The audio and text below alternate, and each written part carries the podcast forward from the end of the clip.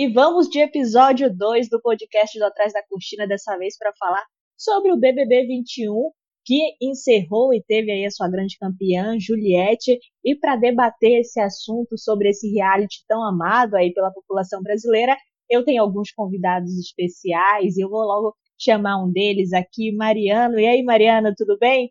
Conta aí pra gente o que, que você achou da final do BBB, do BBB 21. Olá, Crislin. É, poderia ser melhor, né? Principalmente se o nosso herói Gil do Vigor estivesse lá. E outro ponto também é que a participação do público, mais uma vez, não foi possível. É apenas o Thiago e o pódio. De fato, cortou ali um pouco o clima né, das grandes finais do BBB, quando a gente tem a reunião não só dos participantes, né, de todo mundo que esteve ali na edição, mas também do público que é, participa ali, está presente também para acompanhar a grande final. E, além disso, é, acho que foi um BBB justamente diferente por conta da pandemia. O anterior já tinha sido, né? Muita coisa foi cortada ali por conta da pandemia, mas esse acabou realmente tendo que se adaptar a esse período e muita coisa foi diferente.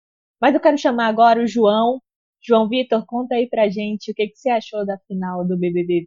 Oi, Crislin. Então, eu já sabia, né? Acho que todo mundo já sabia quem ia ganhar já estava bem na cara.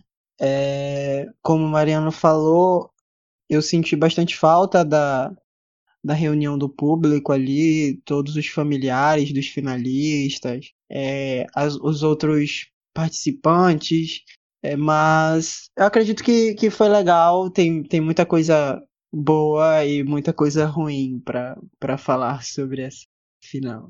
E a gente vai falar sobre tudo isso hoje, pode ter certeza. E de fato, foi uma final assim um pouco previsível, né? Até talvez pelos candidatos que estavam ali, o trio que estava disputando essa final, talvez tenha sido bastante previsível que a Juliette ali ganhasse, né, o um milhão e meio grande prêmio do BBB. Agora eu quero chamar o Léo aqui para conversar com a gente. Ele que é o nosso novato, está estreando aqui no podcast do Atrás da Cortina para falar justamente desse BBB. Conta aí pra gente o que, que você achou dessa final? Oi, Crislin.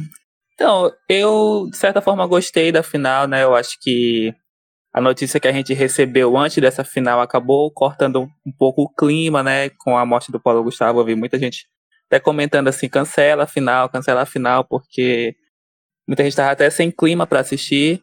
Mas, de certa forma, eu acho que o programa conseguiu trazer uma, uma comoção, uma emoção, que é de final de BBB mesmo. É, a gente acabou sendo pego de surpresa, né, digamos assim, com essa notícia muito triste da morte do Paulo Gustavo ali, algumas horas antes do programa começar. E eu acho que foi muito bacana, como você falou, né? O clima não estava muito legal, é, as pessoas estavam pedindo para cancelar, mas o programa ele não foi, assim, ele não omitiu, né? Não foi alheio ali à situação. Eles mesmos trouxeram esse essa notícia à tona, contaram ali, inclusive, os três finalistas, sobre a morte de Paulo Gustavo, que era um ator e humorista aí, é, icônico do Brasil, assim, por todo o trabalho recente que ele tinha feito, com certeza ele mereceu ser lembrado. Mas enfim, focando agora né, no assunto BBB 21, bora falar sobre essa final, de fato, listar aí que, que foi interessante, o que, que não foi. Quem quer começar já falando aí, falando por que gostou ou por que não gostou, listando aí é, os pontos positivos e negativos dessa final do BBB 21.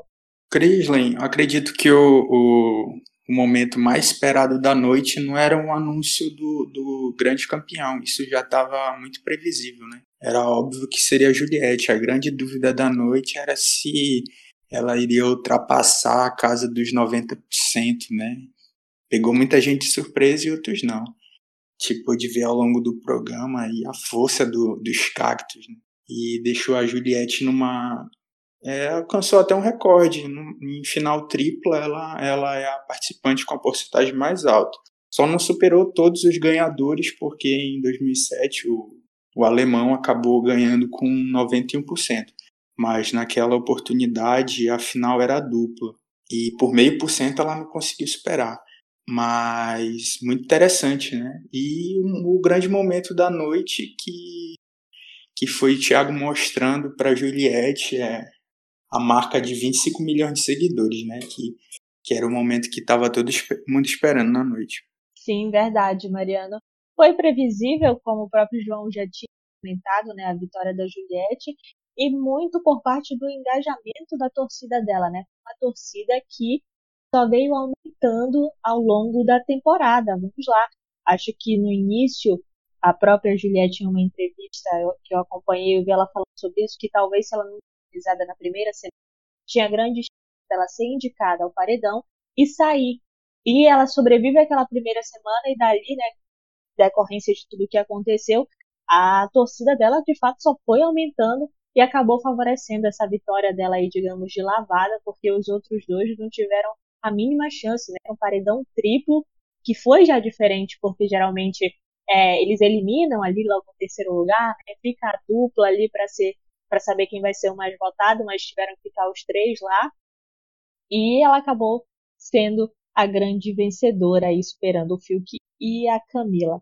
Agora foi uma, uma final em que a gente teve ali shows, né, que gente tem, e aí eles acabaram escalando a galera que tinha participado já do BBB, né, os cantores da edição, sim, para fazer ali os shows. Eu achei até que seria uma coisa mais presencial, mas eles acabaram adotando aquele mesmo é, o mesmo recurso, né, do, dos shows anteriores da edição, né, colocando a galera para trás de um vidro.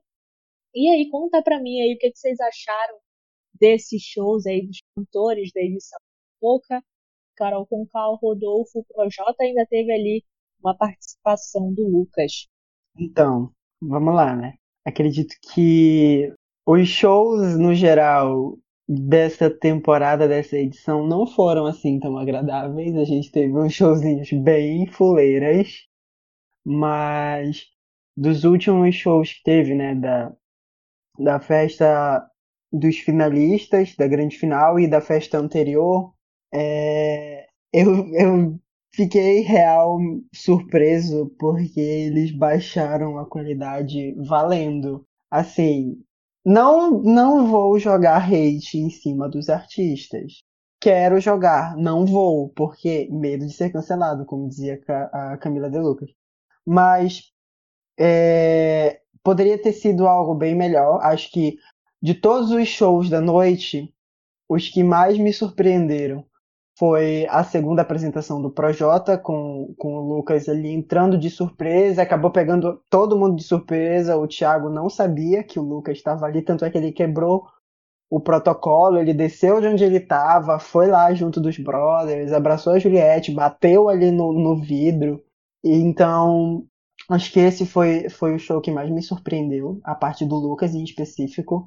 É, e o da Poca. O da Poca foi muito legal, ela, ela chegando lá com o roupão, depois ela tirando o roupão e, e mostrando a, o vestido e tal.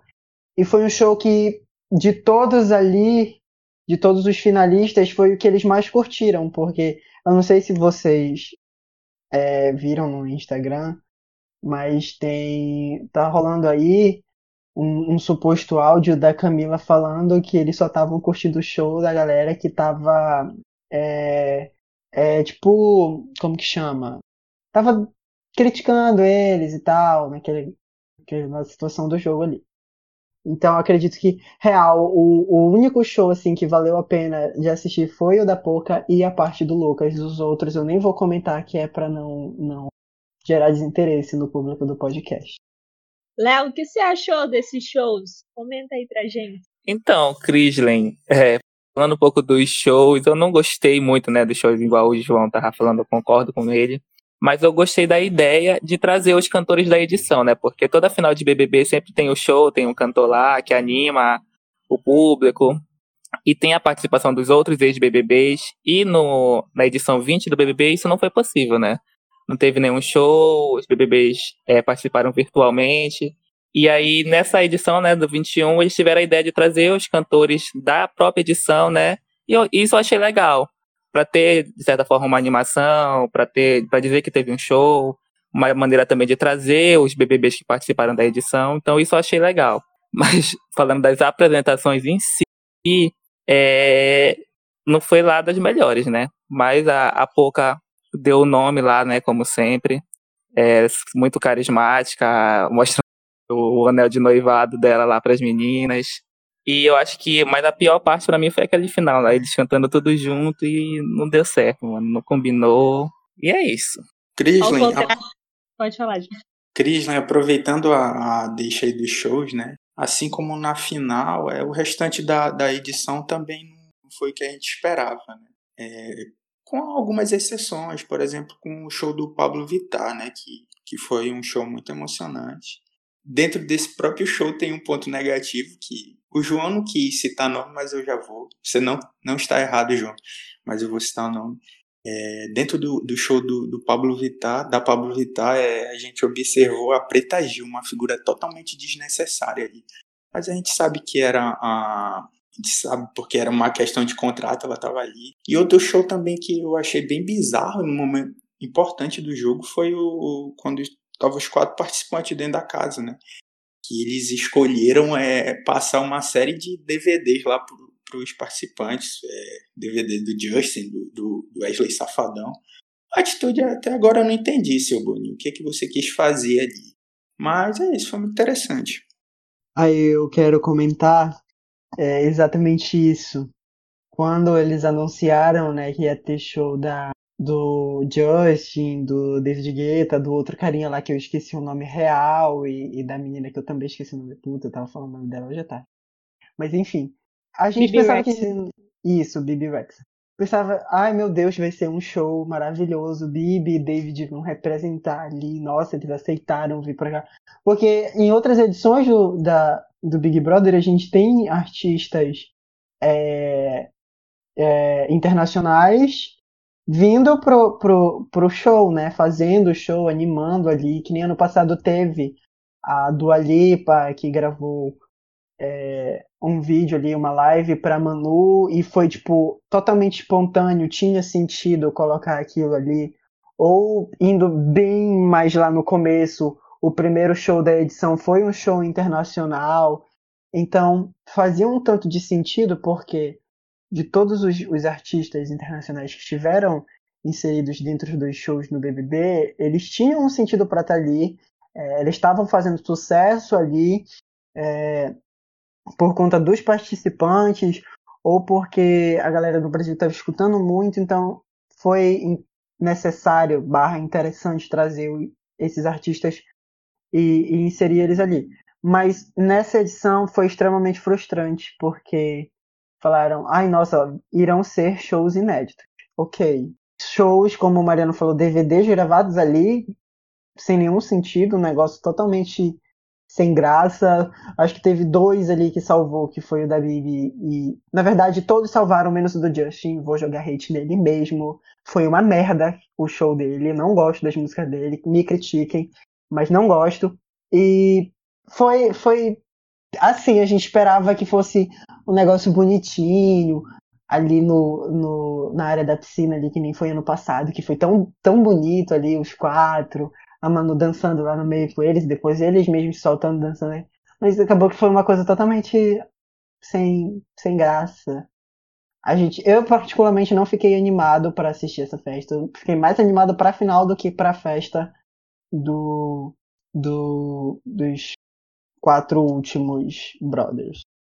Eu achei legal a iniciativa dessa festa anterior lá dos quatro finalistas. É, concordo com o Mariano, que com certeza é uma vibe DVD ali, tudo gravado, enfim.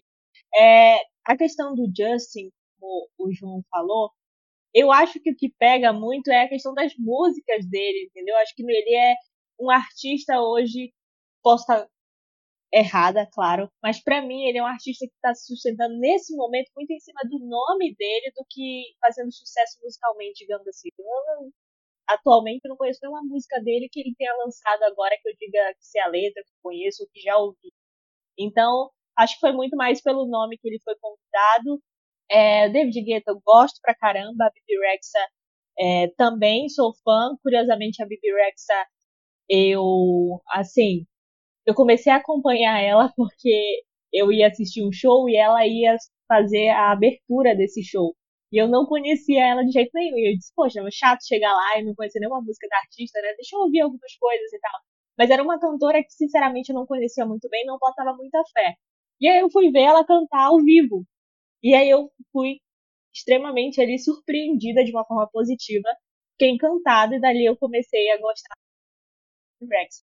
Então achei muito legal terem é, convidado ela para fazer a participação, porque ela é uma cantora boa e tem músicas muito legais. Então foi legal dar esse para ela. E ela tem muito carinho pelo Brasil também, o que é bacana.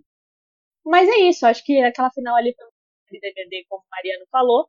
Trouxeram alguns artistas, artistas legais ali, deu para fazer uma coisa bacana com algumas músicas e tal ali, alguns artistas que eram realmente tinham uma conexão ali com os participantes, outros nem tanto, achei muito aleatório inclusive essa escolha. Mas tudo bem, eu curti muito mais essa festa do que a final, eu devo dizer. E olha que é, eu não sou fã de ninguém ali que estava cantando na final, de nenhum daqueles participantes, cantores ali do BBB, mas eu gostei muito da apresentação da Poca. É... Quanto da Carol, eu vou ter que falar, assim.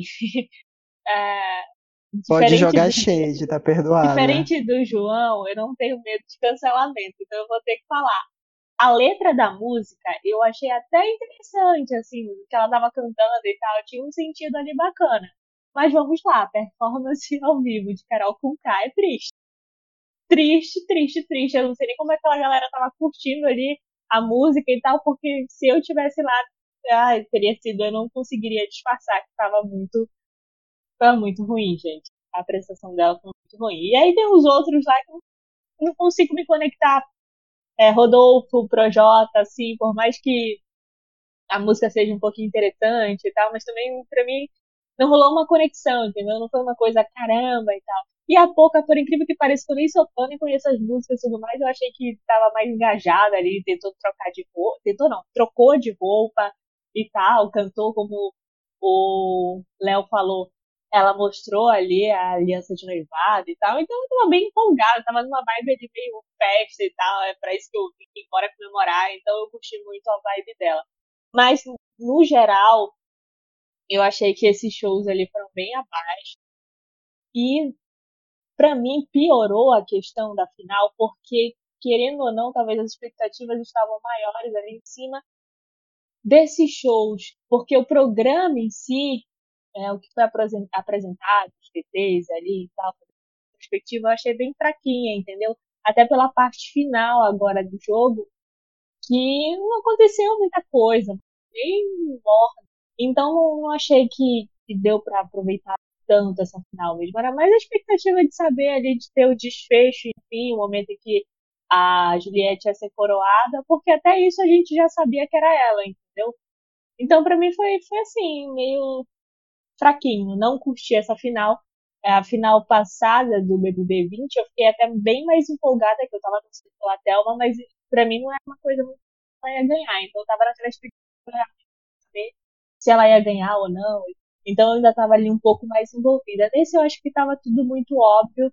As apresentações, infelizmente, muito muito abaixo assim para mim. E aí não deu de me conectar bacana assim. Eu tava assistindo mesmo para acompanhar e matar um tempo ali, mas vez ou outra eu distraía ia pro celular porque não me empolgou é isso. Então, finalizando esse assunto aí da final, bora para um outro tópico, bora falar aqui montar, cada um montar o seu top 3? Que tal? Quem quer começar aí? Fiquem à vontade. Não, eu posso começar, Crislan, é começar aí de trás para frente para manter um, um, um suspense, né? Na verdade, é uma missão bem difícil. A gente tem que se abraçar um critério e fica bem complicado. É, mas eu observei, eu vi pensando isso esses últimos dias, né? Para cada participante a gente tem que ter um critério. E o meu terceiro lugar fica com Arthur. É, foi muito difícil, eu fiquei muito na dúvida. Por muito pouco eu não coloco a VTube no, no, no meu terceiro lugar, mas é, faltou para ela, vamos dizer o quê? Faltou para ela caráter, né? Em outras palavras é isso, faltou para ela caráter. Mas uma excelente jogadora, estrategista nata e tomou pouquíssimos votos. Acredito que ela tomou no máximo três votos. E a primeira pessoa que votou nela, teve a coragem de votar nela, foi justamente meu terceiro lugar, que foi o Arthur. que tem uma trajetória bem complicada dentro do jogo, de, é, cheia de altos e baixos. Tem aquele conflito com a Carla, tem conflito com, com outras pessoas, com o Gil. É, tem aquela parceria super aleatória com o Projota. Mas assim, eu no, eu no início do programa não conseguia torcer para ele, não conseguia me. É, não conseguia gostar dele mesmo. Mas, assim, ao longo do programa, foi, foi nítido a evolução do, do Arthur. Ele conseguiu conquistar é, um grande público, uma grande torcida. E, de certa forma, acabou ofuscando aquelas picuinhas com a, com a, com a Carla, uns episódios bem pesados, né? Que, que ele teve umas atitudes que foram questionadas com muita razão. Mas, se falando em jogo, ele conseguiu contornar tudo isso e chegou ali no top 5, se eu não estiver errado. Top 5 com muita justiça. Por ocasião do jogo, acabou sendo. caindo num paredão difícil e foi eliminado, né? É, o meu segundo lugar fica com, com a Juliette, a vencedora da edição. É, vou destacar a, a estratégia que eu, que eu, na minha opinião, ela utilizou, que ela aproveitou muito bem as oportunidades que teve. Que inicialmente ela teve aquele, aquele conflito com todos os participantes da casa, né? é, que ela foi injustiçada, é, uma situação bem pesada, e ela se aproveitou muito bem disso. Ela, na minha visão, claro, ela se aproveitou dessa situação. E deu super certo. Ela, ela, ela se abraçou nessa narrativa ao longo de todo o programa. A injustiçada. Se, se foi limpo esse jogo, se foi sujo, aí, aí fica a interpretação do ouvinte. Mas, na minha opinião, ela se abraçou nessa estratégia. No fim das contas, deu certo, né? Tá com prêmio, isso, isso é que vale. Sem falar na, na, na, legião de fãs que ela, que ela conquistou. É reflexo que a estratégia deu super certo. E meu primeiro lugar poderia ser de outra pessoa. Claro, nosso herói, Gil do Vigor. É, nos entregou tudo e mais um pouco. É, é, veio aquela figura, né? O, o fã de BBB dentro do BBB fazendo um excelente jogo, entregando, entregando muito entretenimento, cheio de momentos tipo, de notar aí nos VTs de domingo, no, no VT da final, só dava Gil. Né? E por isso essa, esse, esse é meu top 3. Gil em primeiro lugar, Juliette em segundo e Arthur em terceiro. Ficou algumas figuras de fora, né? Mas eu acredito que talvez esteja presente no, no do, dos colegas aí. Bom, o meu pódio, né, o meu top 3, na verdade, eu acho que, como de vocês, né, ele mudou bastante, né? Do início do programa para final, teve muita mudança. E eu já tive no meu pódio Gil, já tive no meu pódio Sara, já tive no meu pódio Carla Dias. Mas quando conforme o jogo vai avançando, né? O meu pódio ficou assim. O, prim, o segundo e terceiro lugar eu não conseguia definir. Porque era dos gêmeos da Beyoncé. Era da, do João e da Camila. Eu achei, eu gostava muito deles. A Camila é uma pessoa para quem eu tava torcendo desde a primeira prova, quando eu via ela com a Carla Dias, eu gostei, gostei muito do jeito dela. E foi assim até o final. Eu sempre achei ela muito coerente. Muita gente podia dizer que eles eram plantas e até eram, mas eles foram se mostrando no jogo, foram mostrando que o discurso deles era verdadeiro, que eles acreditavam neles mesmo, entendeu? A Camila ela tinha muito isso de dizer que ela não ia no jogo dos outros, que ela acreditava no jogo dela, que ela fazia o jogo dela.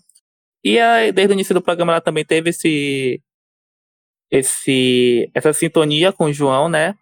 E que acabou fazendo com que eu gostasse muito dos dois, né? Como todo mundo, o pessoal chamava eles no Twitter de gêmeos da Beyoncé. E isso eu gostei bastante da, da sintonia deles. Eu, acho, eu achei que eles tiveram um jogo muito coerente do, do início até o fim. Não se destacaram muito no início, mas no final a gente viu que eles trouxeram discursos muito importantes para o jogo, né? A questão de racismo, eles fa conseguiram falar abertamente sobre isso, trouxeram essa discussão para o Brasil todo. É, os artistas de fora comentaram sobre isso, eu achei isso muito importante. Então, por isso eles ficavam no meu segundo e terceiro lugar. E o primeiro, né, para mim é, é, da nossa campeã, da Juliette. Eu achei que ela, ela no início do jogo ela tava muito perdida, mas ela conseguiu se encontrar. Eu acho, eu acho que essa toda essa pressão que ela teve no início, ela conseguiu é, transformar isso em forças para ela chegar até o final, entendeu? Ela lutou muito contra tudo isso, ela chorou bastante, ela brigou bastante, mas sempre mostrando a verdade dela, entendeu? Ela conseguiu mostrar que aquilo sempre foi ela mesma, que ela nunca estava fazendo personagem, e isso eu acho que conquistou o Brasil, o carisma dela, o jeito dela de se jogar, o jeito dela de povão mesmo, entendeu? Que fez muita gente se identificar com ela, que fez ela ganhar muitos seguidores, é, que fez ela ter esses 90% de aprovação, né, na final, e ganhar o prêmio assim de lavada. Então, é, acredito que desde o começo dessa, dessa edição eu fiquei com um pouco de expectativa em algumas pessoas que realmente me decepcionaram e eu prefiro nem lembrar que um dia eu já gostei delas. Porque, assim, quando tu, tu é um artista, eu acredito que tu tem que mostrar transparência naquilo que tu tá fazendo e, e tu tem que, que viver aquilo que, de certa forma, tu faz, tu canta, do que tu atua, do que tu é. Então, por exemplo, eu tive, sempre tive uma proximidade muito grande com o Projota, porque o Projota ele tem letras muito bonitas. É, é, é, eu pego até o discurso do Lucas no primeiro dia, quando ele tava vendo, ele falou que o Projota era o ídolo dele porque as letras do Projota salvam vidas e salvaram a vida dele. E eu conheço as letras do Projota. São letras bonitas, são letras assim, nossa, esse cara, ele é muito bom. Mas ele é uma pessoa extremamente podre e oca. Ele pode até ter conteúdo, ok, ele tem conteúdo. Mas as atitudes dele são atitudes de pessoas que não, não vivem aquilo que, que cantam, no caso dele, né? E igual a Carol. Eu acho que a Carol, ela era uma das minhas apostas, ela e o Projota, eles eram as minhas apostas, assim, no começo, mas eles se mostraram pessoas totalmente fúteis e, e, e muito de tentar se sobrepor.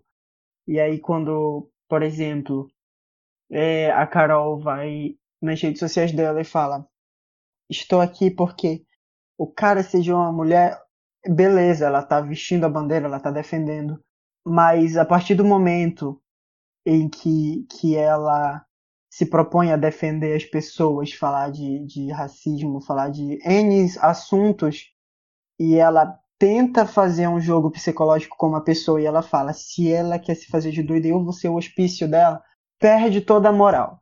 É, é, é, muito daquilo, tipo, por um erro tu vai ser julgado a tua vida toda. E, tipo assim, de todos ali, eu não colocava, no começo, eu não colocava a Juliette no pódio. É, e aí a gente foi acompanhando a trajetória dela, né? A gente foi vendo ali na primeira semana ela real iria sair se ela não, não tivesse pego a imunidade. Mas, tipo, o que foi, de certa forma, um plano, né? Pra ela ser imune ali. Mas aquelas cenas ali dela, onde todo mundo tá na mesa da cozinha rindo ali dela, foi uma das coisas que contribuiu para muita gente colocar ela no primeiro lugar, colocar ela num pódio acima. Porque eu não sei, acredito que é, os ouvintes e os meus amigos que estão aqui comentando, eles pensam a mesma coisa que eu. É frustrante e é constrangedor tu tá em um lugar onde tu sente que tem um grupo é, querendo se sobrepor a uma pessoa, a um outro determinado grupo, e aí eles acabam querendo se achar melhores e acabam ofendendo e por aí vai. É desconcertante. Eu não gostaria de viver, já vivi, mas não gostaria mais de viver essas situações. Então, por esse motivo e por ela ter se mostrado é, com esses picuinhas com ela, uma pessoa forte, ela acabou entrando no meu, no meu pódio em primeiro lugar. Na verdade, ela entrou ali e ficou ali no pódio. Tipo, como, como o Gil falou, enfeite de pódio. É, ela ficou ali para, quem sabe, ir para um segundo, para um primeiro lugar. Com, eu, eu criei uma expectativa muito grande em cima é, das pessoas que iam estar presentes, né, dos artistas, e de, principalmente das pessoas negras, porque foi um bebê que teve a maior representatividade negra. E aí foi uma representatividade humilhante, porque a gente conheceu as duas pessoas podres, que são Carol Conká e Projota. Mas como o Léo falou, a gente conheceu os gêmeos da Beyoncé. João e Camila. Eu já conhecia a luta da Camila, então eu agreguei a Camila pro meu pódio diretamente, porque ela sempre se pautou sobre isso, ela sempre teve disposta a falar, mas é cansativo para ela ficar falando o tempo todo e, e, não esperar que as pessoas vão buscar, as pessoas é, entendam, que as pessoas escutem. E aí, por eu conhecer a luta dela, ela já foi direto pro meu pódio. Confesso que teve alguns momentos em que eu fiquei, Camilo, o que é que tu tá fazendo, cara? Porque tu não é assim na rede social, mano. Tu é vida louca, tu é do barraco. Porque tu não tá se, se colocando aí ou alguns momentos em que ela participou, ela também estava rindo da Juliette naquela hora, mas ela ficou desconcertada, enfim. Acredito que por isso ela, ela merecia um lugar no meu pódio também. E o terceiro lugar é bem difícil, porque porque ao longo da edição teve muita gente que foi me apegando, né? Eu me apeguei muito com o Gil. Assim, ele se mostrou uma pessoa muito forte. Ele se mostrou uma pessoa muito verdadeira. Mas as atitudes dele que ele foi, em que ele foi é, submetido, foi, foram atitudes que me desgostaram real. Ali, ele sabia que ele estava sendo influenciado por outras pessoas a criar uma treta com a Juliette, que foi a pessoa que demonstrou mais verdade para ele dentro de todo o jogo. E aí ela alertou ele sobre algumas ciladas, ele saiu dessas ciladas, foi agradecer ela. E mesmo assim, ele continuou lá jogando shadezinho, pegando a, a, a faquinha ali enfiando nas costas dela. Ele poderia estar no meu pódio? Poderia. Mas não vai. Porque acredito que esse, essa intenção dele de fazer isso, mesmo sabendo que ele estava sendo manipulado, é, mostrou que ele também é um bom jogador, mas que ele também é não muito confiável. E aí o meu pódio ele fica idêntico ao do do Léo. Acredito que se o João não tivesse saído, ele teria muito mais coisa para contar. É, tanto pelos posicionamentos dele dentro do jogo, né? Ele foi bem crítico ali em alguns momentos, mas ele não quis se posicionar, não quis criar confusão com medo de sair. Então, ele real foi uma planta, mas os discursos dele foram bem pertinentes, não só sobre o jogo, quanto sobre o contexto em que a gente vive, né? Ele se posicionou a respeito da educação, a respeito do racismo e tal. É, mas no primeiro lugar mesmo fica a Juliette, porque todo mundo estava ali para ela, criticando ela. Nos próprios VTs aparece assim algumas cenas em que em que ela vê que tá todo mundo rindo dela. Então, acredito que essa força que ela demonstrou e como ela fala, é, eu não sei ser de outro jeito, foi o que levou ela direto para a final e o que levou ela para ser a grande campeã. Ela teve um fucking azar. Eu nunca vi uma pessoa ter tanto azar na vida para errar tanta prova. Mas ela teve sorte nos bate-voltas da vida. Então, ela fica no primeiro, a Camila fica no segundo e o João fica no terceiro. Que, sei lá, eu vou mais pelo, pelos discursos e pelos posicionamentos que no podcast anterior vocês vão ouvir falando isso, que, que me emocionam, que me comovem. Eu sou da galera da comoção. Me comoveu, eu tô ali. Mas na questão de jogo, tem muitos, tiveram muitos jogadores fortes. Muitos jogadores fortes. O que faltou foi como o Mariano falou, caráter para a maioria deles. É isso mesmo, João. Faltou caráter mesmo para uma galera ali. Acho que o meu pódio ele vai mesclar um pouco aí do pódio de vocês. Eu vou começar logo com o meu terceiro lugar. O meu terceiro lugar eu colocaria a Camila. É, acho que é uma pessoa que sempre é, ela é planta, vamos lá, não dá para isso aí não dá para negar. Acho que ela foi sim um pouco planta, mas ela era uma pessoa que eu achava muito interessante como ela estava ali participando das, das, das, situações. Isso foi muito falado ali dentro do programa, inclusive alguns criticavam, mas ela tinha coragem de ir até as pessoas e tentar também conversar, saber o que estava acontecendo para se posicionar. Eu acho isso muito justo. A gente tem que tentar ouvir os dois lados ali para saber entender o que está acontecendo e poder até se posicionar, porque sair só julgando é complicado. Você pode errar, você pode ser injusto. Então eu achava muito interessante esse posicionamento dela. É, ela sabia se posicionar nas horas certas e defendia ali as questões nas quais ela acreditava, como é, a questão do racismo que ela debateu ali bastante, a questão de quando veio à tona aquela piada horrorosa do Rodolfo em relação ao cabelo ela aproveitou o momento ali, falou a respeito, assim como o João, e estava certíssimo que trouxeram temas ali que deveriam ser falados, e quando você está num programa como esse, como o Big Brother, que tem uma grande visibilidade, é importante você tratar de questões sociais, até para, de certa forma, acabar educando as pessoas a respeito, porque tem muita gente, como sabemos, é ignorante a respeito dessas causas mais sociais, a, a respeito de temas sociais. E no meu segundo lugar eu colocaria o Gil. Acho que muito pelo que o Mariano falou. Se eu tivesse, talvez. Se eu tivesse, não, a gente vai destacar daqui a pouco os protagonistas. Mas o, o Gil, com certeza, é um protagonista dessa edição. É, foi o cara que trouxe bordões ali para edição, que brigou, que jogou, que combinou voto, que foi ali é, tentar pedir desculpa pelas ações dele, que chorava quando dava alguma coisa errada, ficava surtadíssimo, indignado. E acho que faz parte, assim, é, é, muito interessante ver essa questão de que o Gil era um pipoca, né? A gente tem agora essas tá ocorrendo agora na edição essa de mesclar, né? A galera que é famosa e a galera que não é. E eu gosto muito, gostava muito quando o Big Brother fazia só pessoas que não eram famosas, eu diria. Porque são pessoas muito mais autênticas. Não fica, para mim, por exemplo, a questão da Carol, muita gente passava pano para as ações da Carol lá dentro, porque a Carol era a Carol com K. Se ela fosse qualquer outra pessoa, eu acho que seria muito mais fácil da galera se posicionar a respeito das atitudes incoerentes dela. Dizer, não, não concordo, não sei o quê.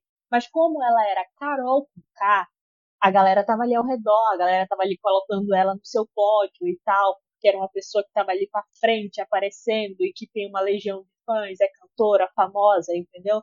Então, para mim, é, o Gil foi essa pessoa que demonstrou tudo ali e era uma pessoa anônima, uma pessoa como qualquer outra ali que, que estava totalmente espontânea em relação às situações, que era fã de Big Brother, que jogou mesmo, foi lá e que nem ele falou, né?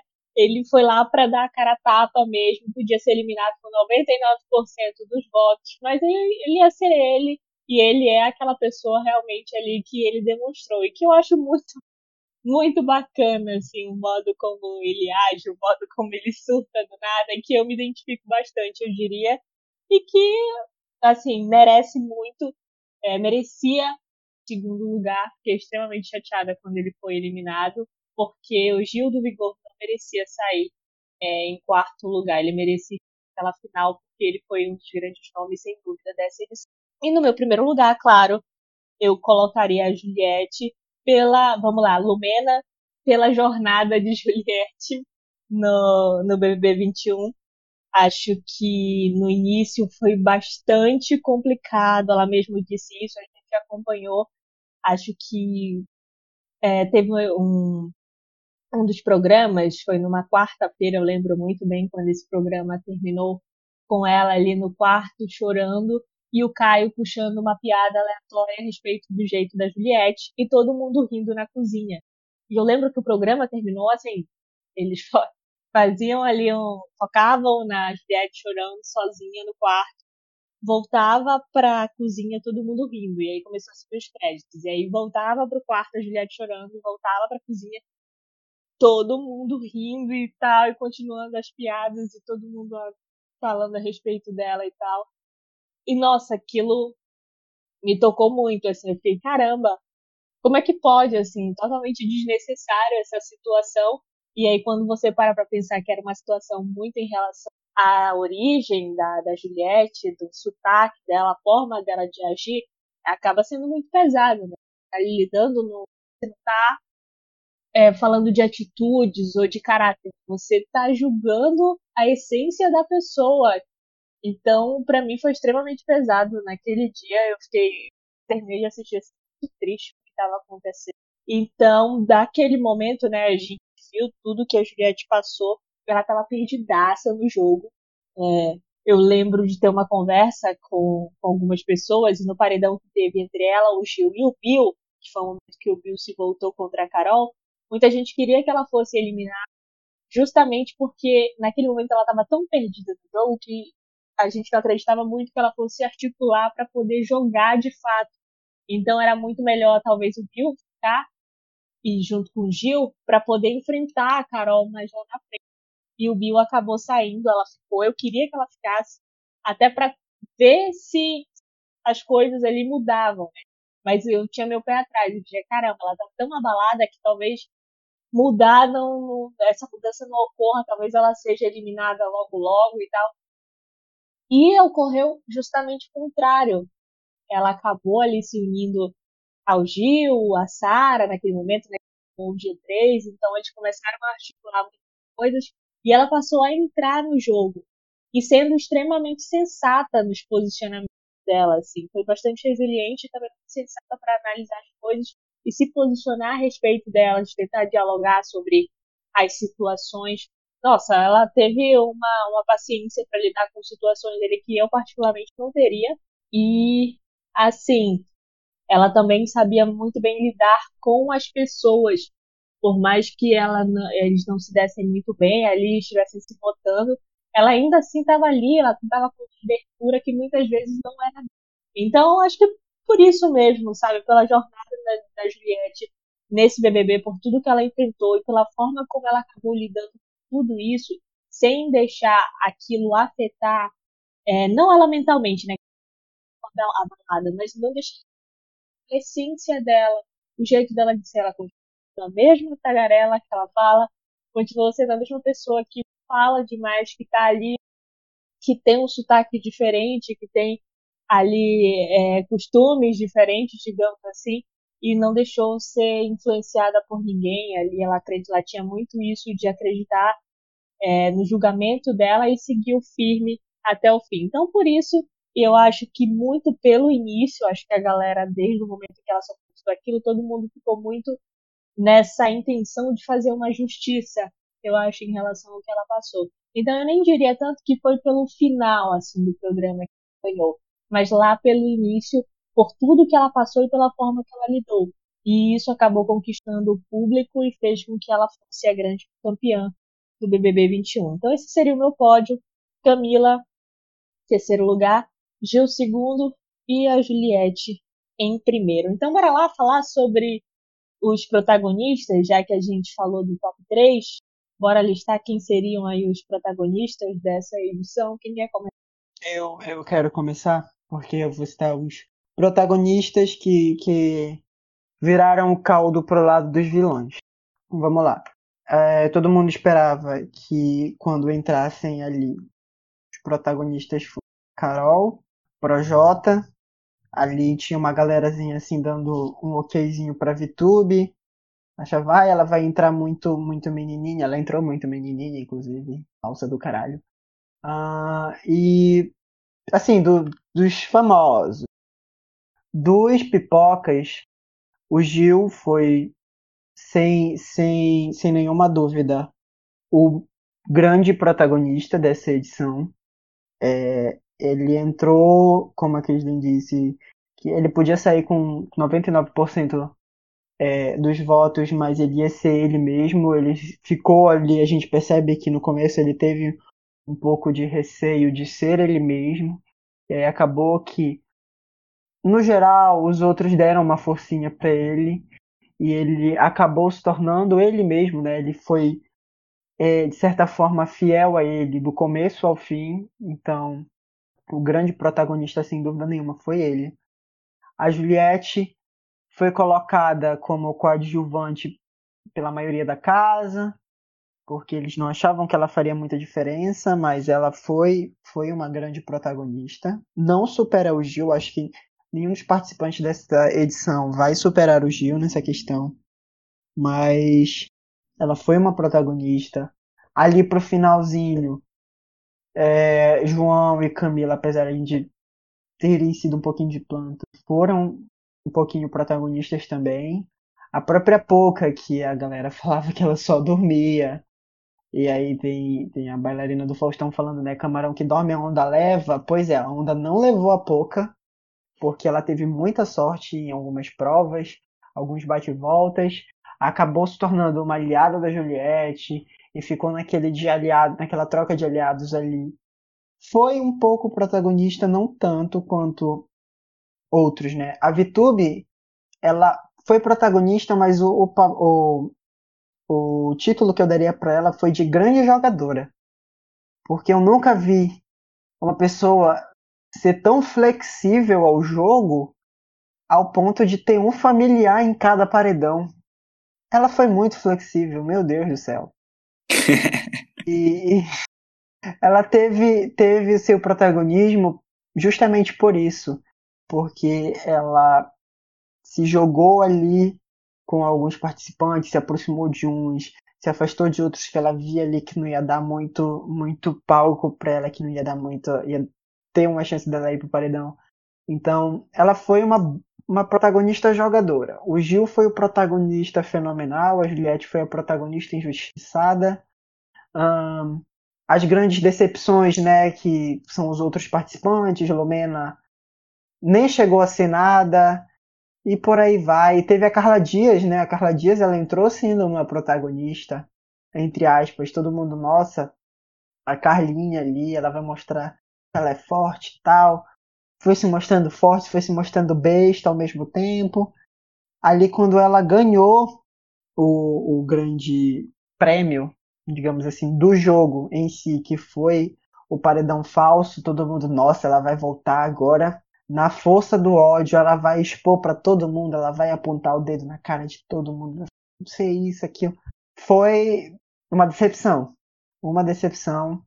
Acredito que naquele momento ela perdeu o protagonismo que ela tinha ganhado com, a galera votando nela para ela ir pro paredão falso. Então, acho que dos protagonistas mesmo, a gente só tem a VTube, que foi a grande jogadora, o Gil, que foi o, o fantástico, o incrível, e a Juliette a injustiçada. Esses são os três grandes protagonistas. Para mim, os três únicos que valeram a pena ser chamados de protagonista. Assim, eu queria começar meu comentário é primeiro dando parabéns ao Boninho ter trazido para a gente esse grande elenco são grandes nomes. Eu poderia citar aqui praticamente uns 20, né? com exceção ali da Kerline, que pouco pôde mostrar. Mas eu personagens ilustres. Eu vou pontuar os dois protagonistas da, da, da, da, da edição.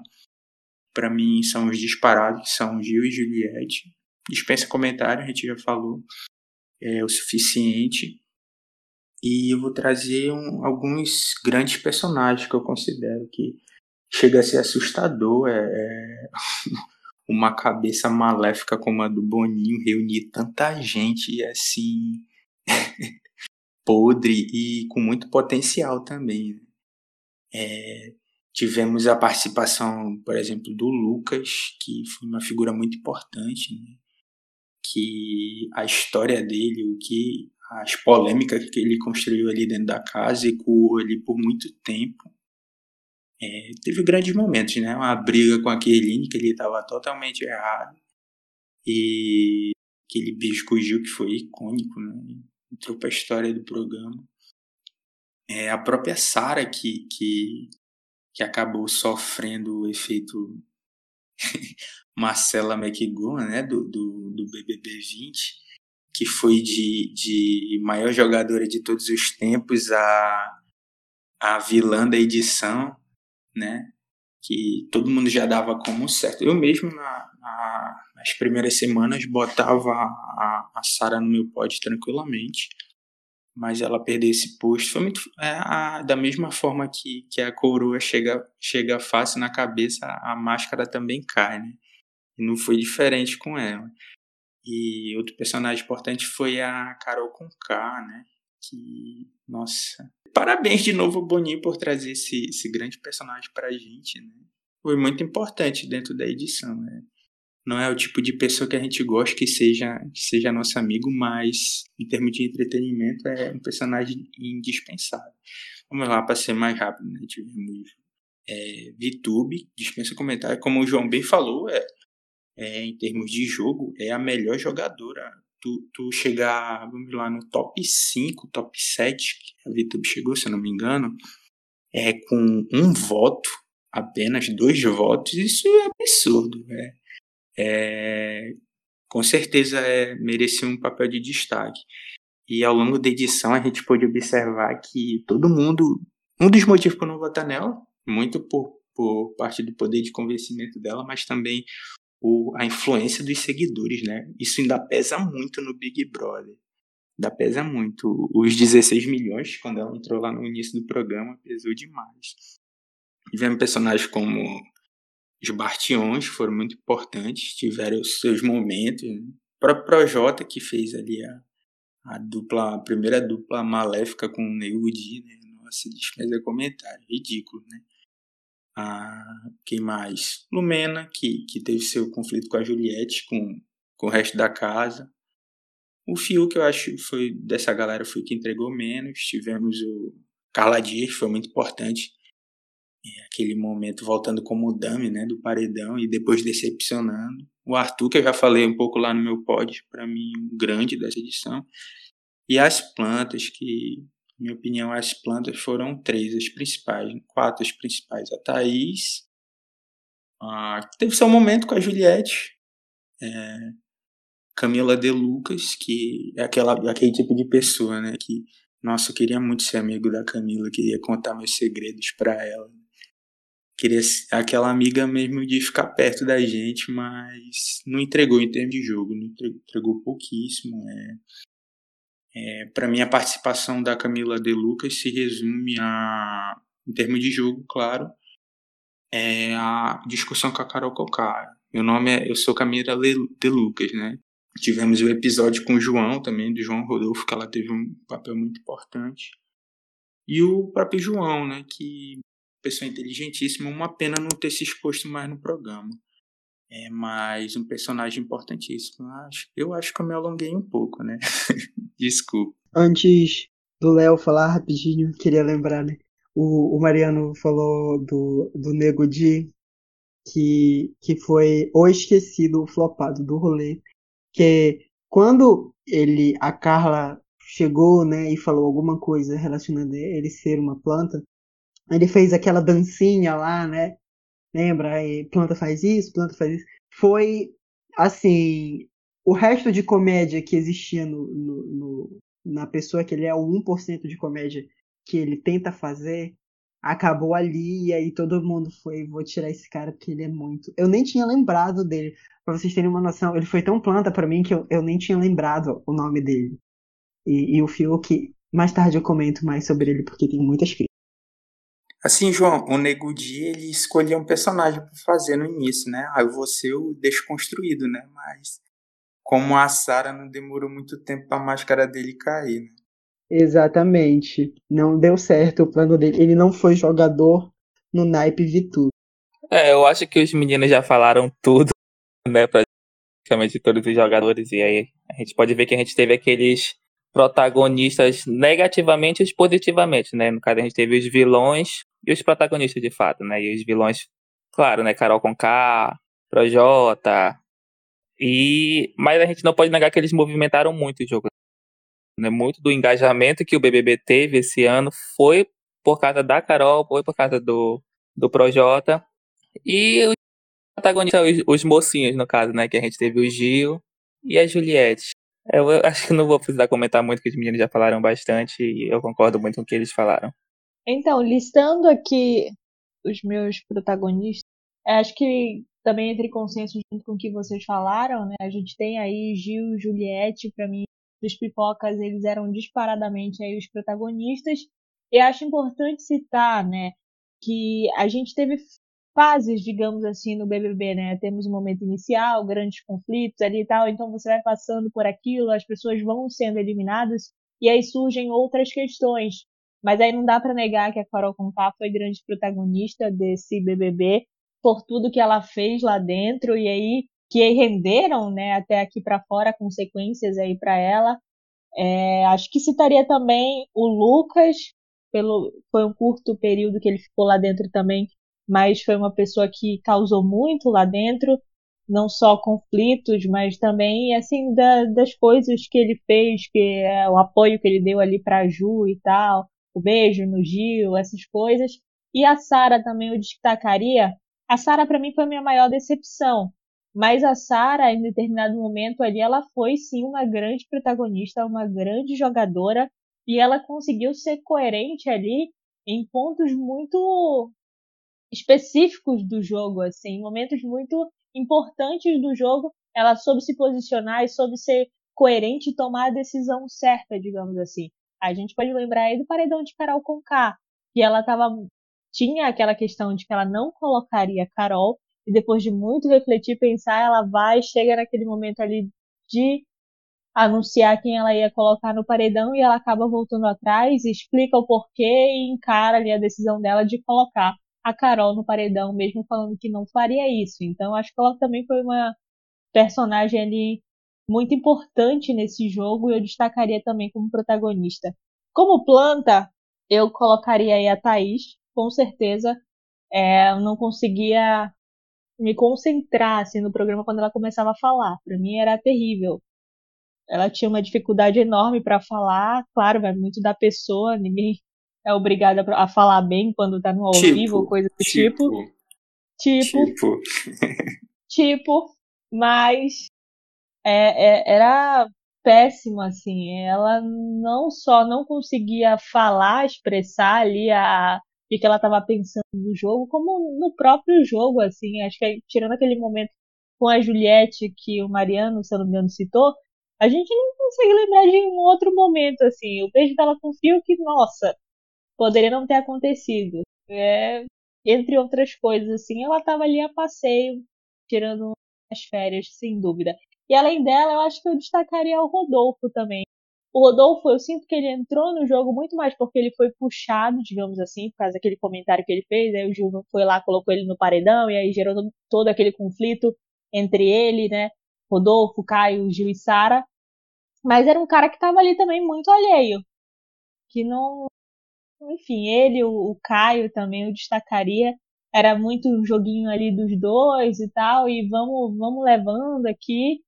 O Caio, pelo amor de Deus, para se posicionar tudo, ele já já ia tentava conversar, tentava reverter, dizer que não era bem assim e depois já tava falando mal da galera pelas coisas ali. Então a gente não era como planta porque para mim não, não, não agregava nada. Assim, o Fio que acordou um pouquinho no final, eu acho que o fio que é muito mérito dele em relação às provas e tudo mais, aos paredões em que ele caiu, ele ter chegado à final, porque também era um jogador assim que não fazia muita diferença. Acho que a Lumena também viveu seu momento planta ali antes de sair, porque de início ela estava muito bem articulada com Carol, com a galerinha ali, e aí a Carol sai, nossa, acabou a Lumena. A Lumena estava ali vagando e aí já todo mundo conspirando para tirar a Lumena. E ela já não rendia nada também, então eu destacaria como planta também. Acho que essa galera aí seriam os meus plantas. E aí, bora falar de treta? Treta é o assunto que todo mundo quer ouvir, todo mundo gosta, é o assunto que talvez leve grande parte da população brasileira a assistir o BBB. Amo! Amamos, não é só você não. e aí, qual é a primeira treta que vale a pena ser citada aqui? Bora citar algumas o que mostrou a Camila de Lucas, né? Que foi. Ela teve dois, dois grandes momentos no jogo, né? Questão de treta, que foi a primeira treta dela com, com o Lucas, né? Que foi aquele momento que o Lucas ainda tava. Muita galera não tava gostando do Lucas lá dentro da casa, né? Que fora tava meio assim ele, pelo que ele tava fazendo dentro da casa, né? Desestruturando a galera. Isso acho que foi um ponto negativo dele no jogo, né? E aí teve essa treta dele com a, a Camila, né? Que foi que ela chegou lá e disse você quer me conhecer? Prazer, Camila de Lucas, né? Que foi o primeiro grande viral dela assim no jogo. E depois a treta dela com a Carol Conká, né? Que também viralizou bastante. E que ela bateu de frente né, com a Carol, como eu falei, porque que ela tava no meu pódio. É justamente por isso, por ela acreditar no, na, na concepção dela mesmo. Ela não é Maria vai com as outras, ela acreditava no que ela queria mesmo. E nesse momento ela chegou e bateu de frente com a Carol, que era coisa que pouca gente tinha coragem de fazer. E ela foi lá e mostrou que ela, que a Carol poderia ser a braba, mas ela era braba também. Não vou negar, eu amei esse momento da Camila. É, eu tava esperando de verdade que alguém se posicionasse contra a Carol. E eu acho que foi muito dessa questão que eu falei. Se a Carol não fosse quem ela era aqui fora, dessa questão de já ter um nome, de já ter alguma fama, de ser cantora e tudo mais, eu acho que mais pessoas teriam ali se posicionado facilmente contra a Carol, ela teria virado ali algo até mais cedo do que virou, entendeu? Mas é, foi bacana ver essa atitude da Camila ali de voltar atrás, porque no início ela estava muito com aquela galera também. E ali de realmente parar, analisar a situação e dizer não concordo com isso aqui, é, de ver que, que, que o que estava acontecendo, a forma de agir da Carol não era coerente, e ela foi lá e se posicionou. Eu amei aquele momento, amei os memes que surgiram daquela discussão. E, assim, eu adorei a atitude da Camila e fiquei muito esperando que outras pessoas ali talvez também reconhecessem que as atitudes da Carol eram erradas, mas não foi o que aconteceu, né? Pouquíssimas pessoas ali dentro conseguiram ver de imediato e conseguiram se posicionar contra a Carol K. Então, Camila foi planta? Camila foi planta, mas rendeu bons momentos lá dentro da casa, sem dúvida. E aí, qual é a outra treta que vale a pena ser lembrada? Crislen, eu vou destacar a. A gente sabe que as principais foram aquelas bem pesadas, né, do início do programa. Então não, vou, não, não quero ir para essa vibe não. Eu vou destacar para mim que foi a principal, foi a mais agressiva, né, e engraçada de assistir, que foi aquela no vindo lixo para perder para basculho, né? que eu acho que, que acabou até sobrecarregando o Google, né? Que nunca, nunca na história tanta gente pesquisou o significado de uma palavra. Eu fui, eu fui um deles, né? E para mim um momento único do programa. Com certeza entrou no, no, no top de momentos de todos os tempos do BBB. Muito inusitado também, né? Eu amei que o próprio Gil não sabia o que era basculho na hora que ele tá brigando com ela. direito, né? Pois é, eu jurava que ele sabia o que era basculho. Que ele falou, ele falou com tanta confiança que você Foi jura que ele sabia. E, e aí nem ele sabia o que era. Acho que, assim, no geral, essa edição do Big Brother ela não teve é, tanta treta quanto no ano passado, porque nós não tínhamos Felipe Prior. Né? O cara se jogou na piscina de microfone de propósito. Babu criou guerra a, a terceira guerra mundial do feijão, como dizia Manu Gavassi. Prior jogou Vitor Hugo na planta, dando esse esse bordão de presente para todo mundo, né? Planta. Pro, foi... Exatamente, nossa, eu tinha esquecido disso. Planta, pombo, foram, foram. O Felipe, ele assim, eu odiava ele, mas eu achava ele engraçado. Por quê? Porque ele fazia assim as coisas de propósito, mas era cômico, tinha, tinha um pouco de, de graça ali. Eu, eu acho que essa, essa questão né, que você falou, João, de ter pouca treta e tal, em relação à edição passada, na verdade eu acho que é porque a edição passada, se a gente for ver, ela foi muito leve, digamos assim, entendeu? Ela teve mais, Sim. ela teve muito mais briga, mas era mais briga assim divertida que a gente gostava de ver, gostava de assistir, que era e que envolvia a gente. E já nessa edição, as brigas que tiveram, elas foram muito pesadas. Trouxeram discursos assim, assim Acho que abalou que bastante foi... a gente, que não que a gente não ficava confortável de assistir aquilo. Eu acho que isso que pesou bastante pra gente não gostar muito assim das coisas que rolaram nessa edição. Sim, sim isso é muito válido. E é o que a Cristina falou, né? Talvez por causa do nome de alguns participantes, é, a galera ficou um pouco mais acuada e pelas atitudes que, que eles tiveram, é, tenham sido coisas assim bem cringe, que, que dá um negóciozinho no estômago de assistir. Mas de tretas assim, eu, eu não recordo nenhuma treta, fora a do basculho, a do prazer Camila de Lucas e você é a braba lá fora, mas tem outra braba aqui dentro. É, hum, acho que essas são as mais válidas. Teve a treta do, do microbiano com, com a Carol e, e a Juliette, mas a gente esqueceu de, de falar de uma, que foi a da, a da Carol com a Carla, né? Que ela falou que, que lá não era chiquititas. E, enfim, eu acho que essa foi uma treta muito pesada também, porque tava todo mundo dormindo, a Carol chegou lá e, e começou a falar e acordou uma e essa é uma treta que vale lembrar, viu? Eu gostei de assistir essa treta, principalmente porque a Carla ela não foi para cima e eu esperava que tivesse ido para cima. João, eu tenho uma, uma concepção de treta que para mim treta tem que elevar o tom da voz. então Exatamente. a gente sabe que, que, rolou pouco, né? Pro final do programa, a que rolou foi pouco e Juliette, né?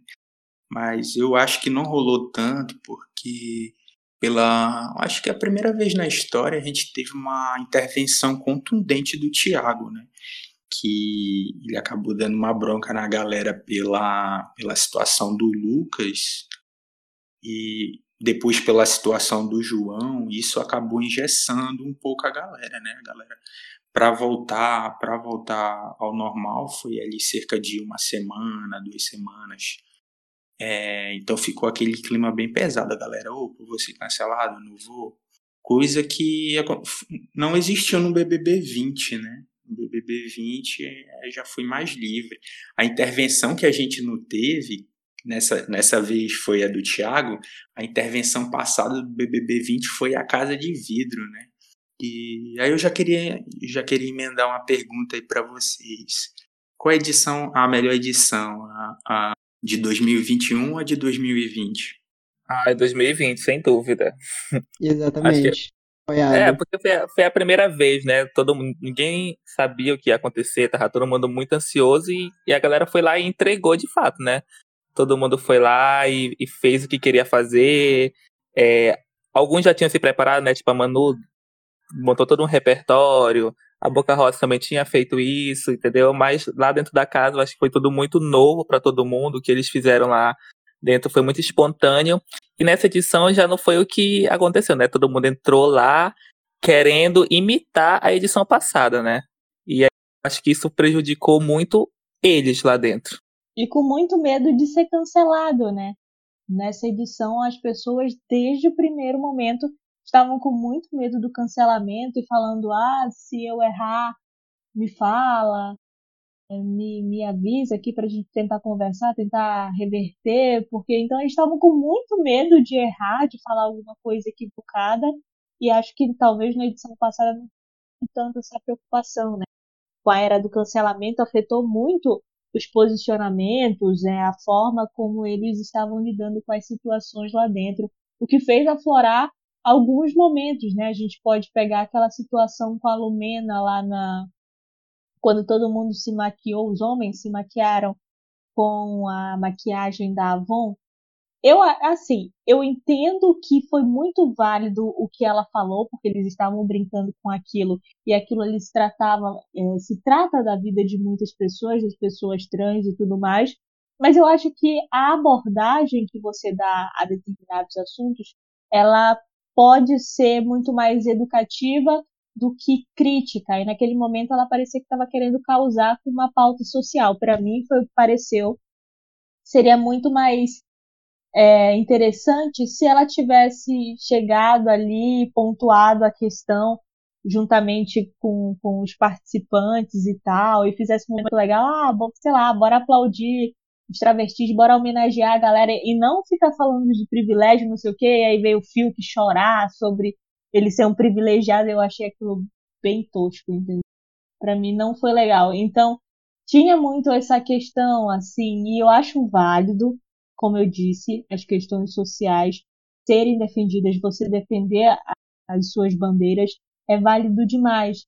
Mas eu acho que a abordagem que você faz de tudo isso, ela pode ser um pouquinho mais educativa e interessante para você que está num programa de repercussão nacional, você chegar até o outro de uma maneira muito mais leve e de uma maneira que talvez alcance aquela pessoa e leve ela a entender o que você está querendo passar como mensagem.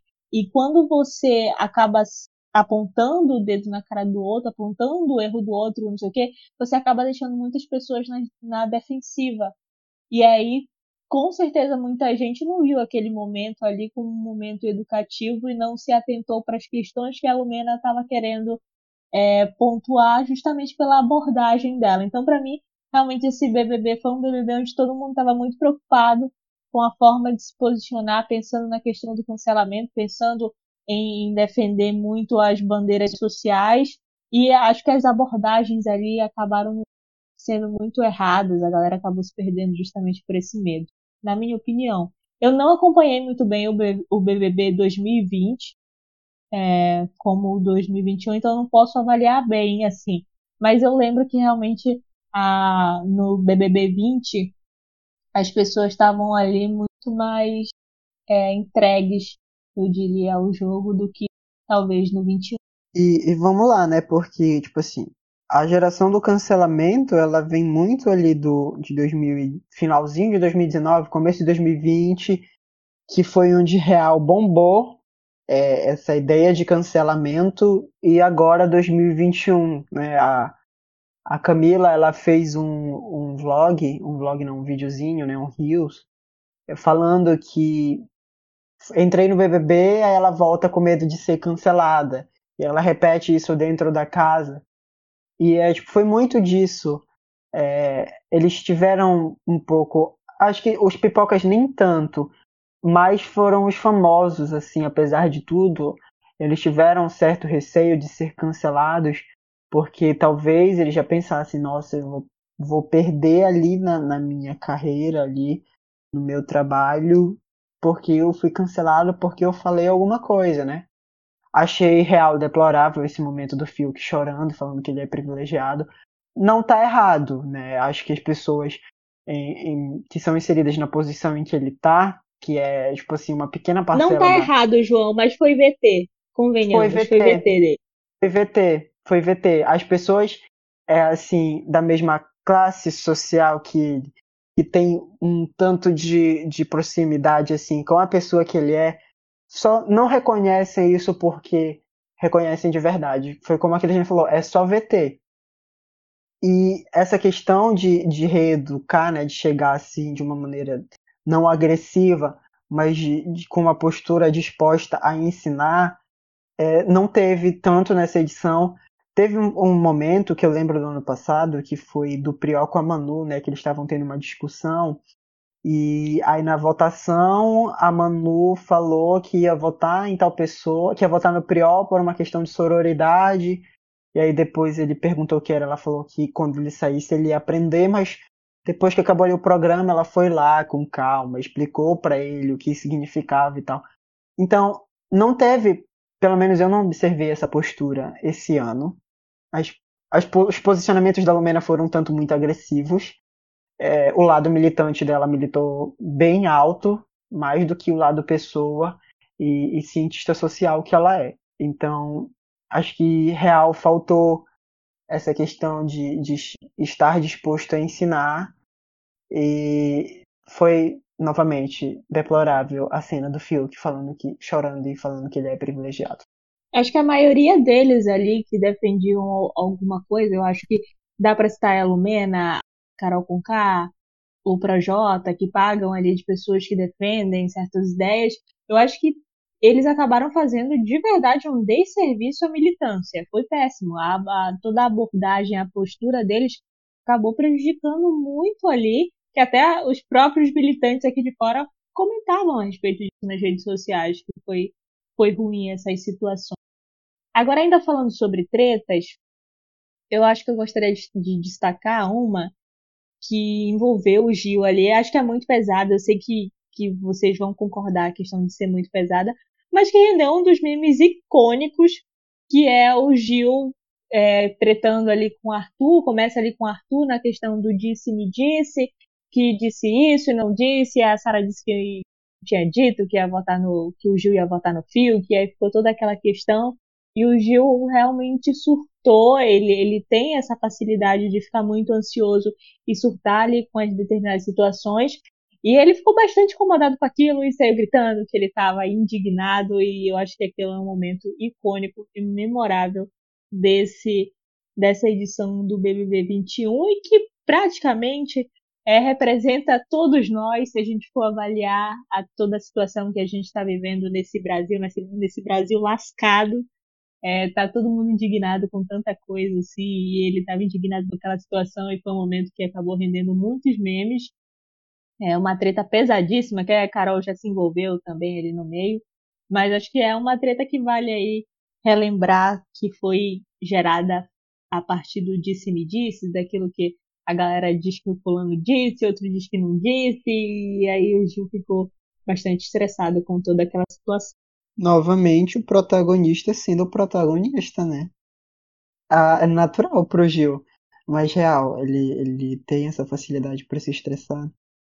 E ele. Eu, eu me, me sinto um pouco semelhante a ele com isso. Às vezes, quando a gente está muito estressado, a gente perde o sentido e a razão de algumas coisas. Ainda bem que ele não partiu para uma abordagem agressiva, né? Ele foi a Juju todinho, ele foi agressivo com o objeto que ele tava, ele não foi agressivo com a pessoa para não dar uma treta maior.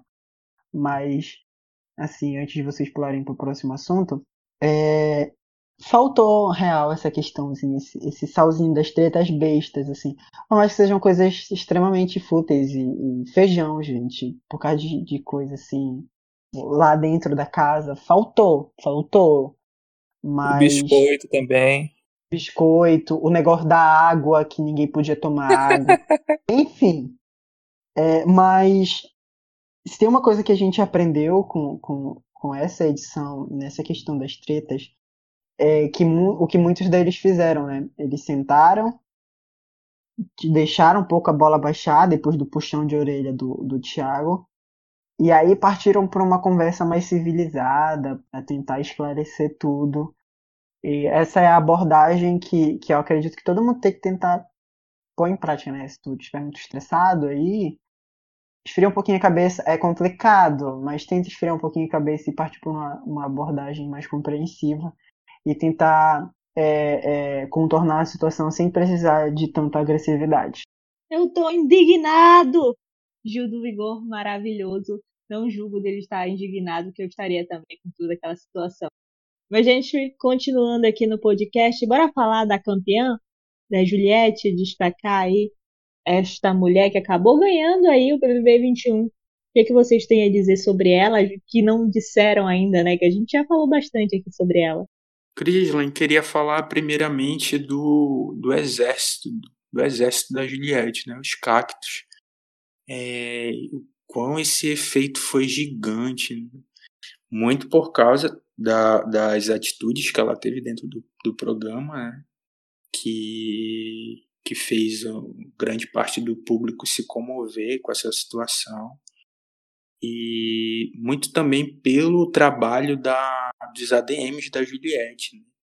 que a gente pôde observar que foi um trabalho maravilhoso, tanto em termos de alcance, de estratégia, de arte, pessoas é, extremamente profissionais, é, inclusive ADMs que já, já, já, tinham, já estavam envolvidos na política. A gente pôde notar que é, traços de estratégias políticas dentro do, ao longo do programa, né? É, nas contas da Juliette, muito interessantes e no, no, no, fim das contas deu muito certo. É a participante que encerra o programa com, com mais seguidores na história, né? É, fazendo um apanhado geral é, com merecimento, pelas atitudes de jogo, é, pelo trabalho do, dos ADMs e também pela paixão do público. Isso a gente não pode deixar de lado. É, com certeza, né? Ela foi uma, uma participante que foi muito transparente com o público, né? Eu acho que isso que fez o público é, gostar muito dela, ter compaixão por ela, né? De ver tudo que ela passou no início do jogo e como ela soube lidar com isso e foi crescendo. E teve essa questão dos ADMs também dela, foi muito importante, como o João falou, como o Mariano falou. E foi muito, foi, foi muito bonito, na verdade, de assistir como ela foi saiu de quase eliminada para protagonista da, da edição, né? Ela foi uma pessoa que cresceu muito e as pessoas lá dentro da casa conseguiam ver isso, né? Que ela voltou de vários paredões, ela se tornou uma pessoa completamente coerente dentro do jogo. Ela, ela era muito verdadeira no discurso dela, ela falava abertamente no quando tinha o jogo da Discord, ela ia lá e se, e se posicionava e o posicionamento dela também era muito coerente. E o, como o público está sempre assistindo e cada vez mais eles só iam vendo todo esse crescimento dela e cada vez mais ela ia ganhando mais seguidores.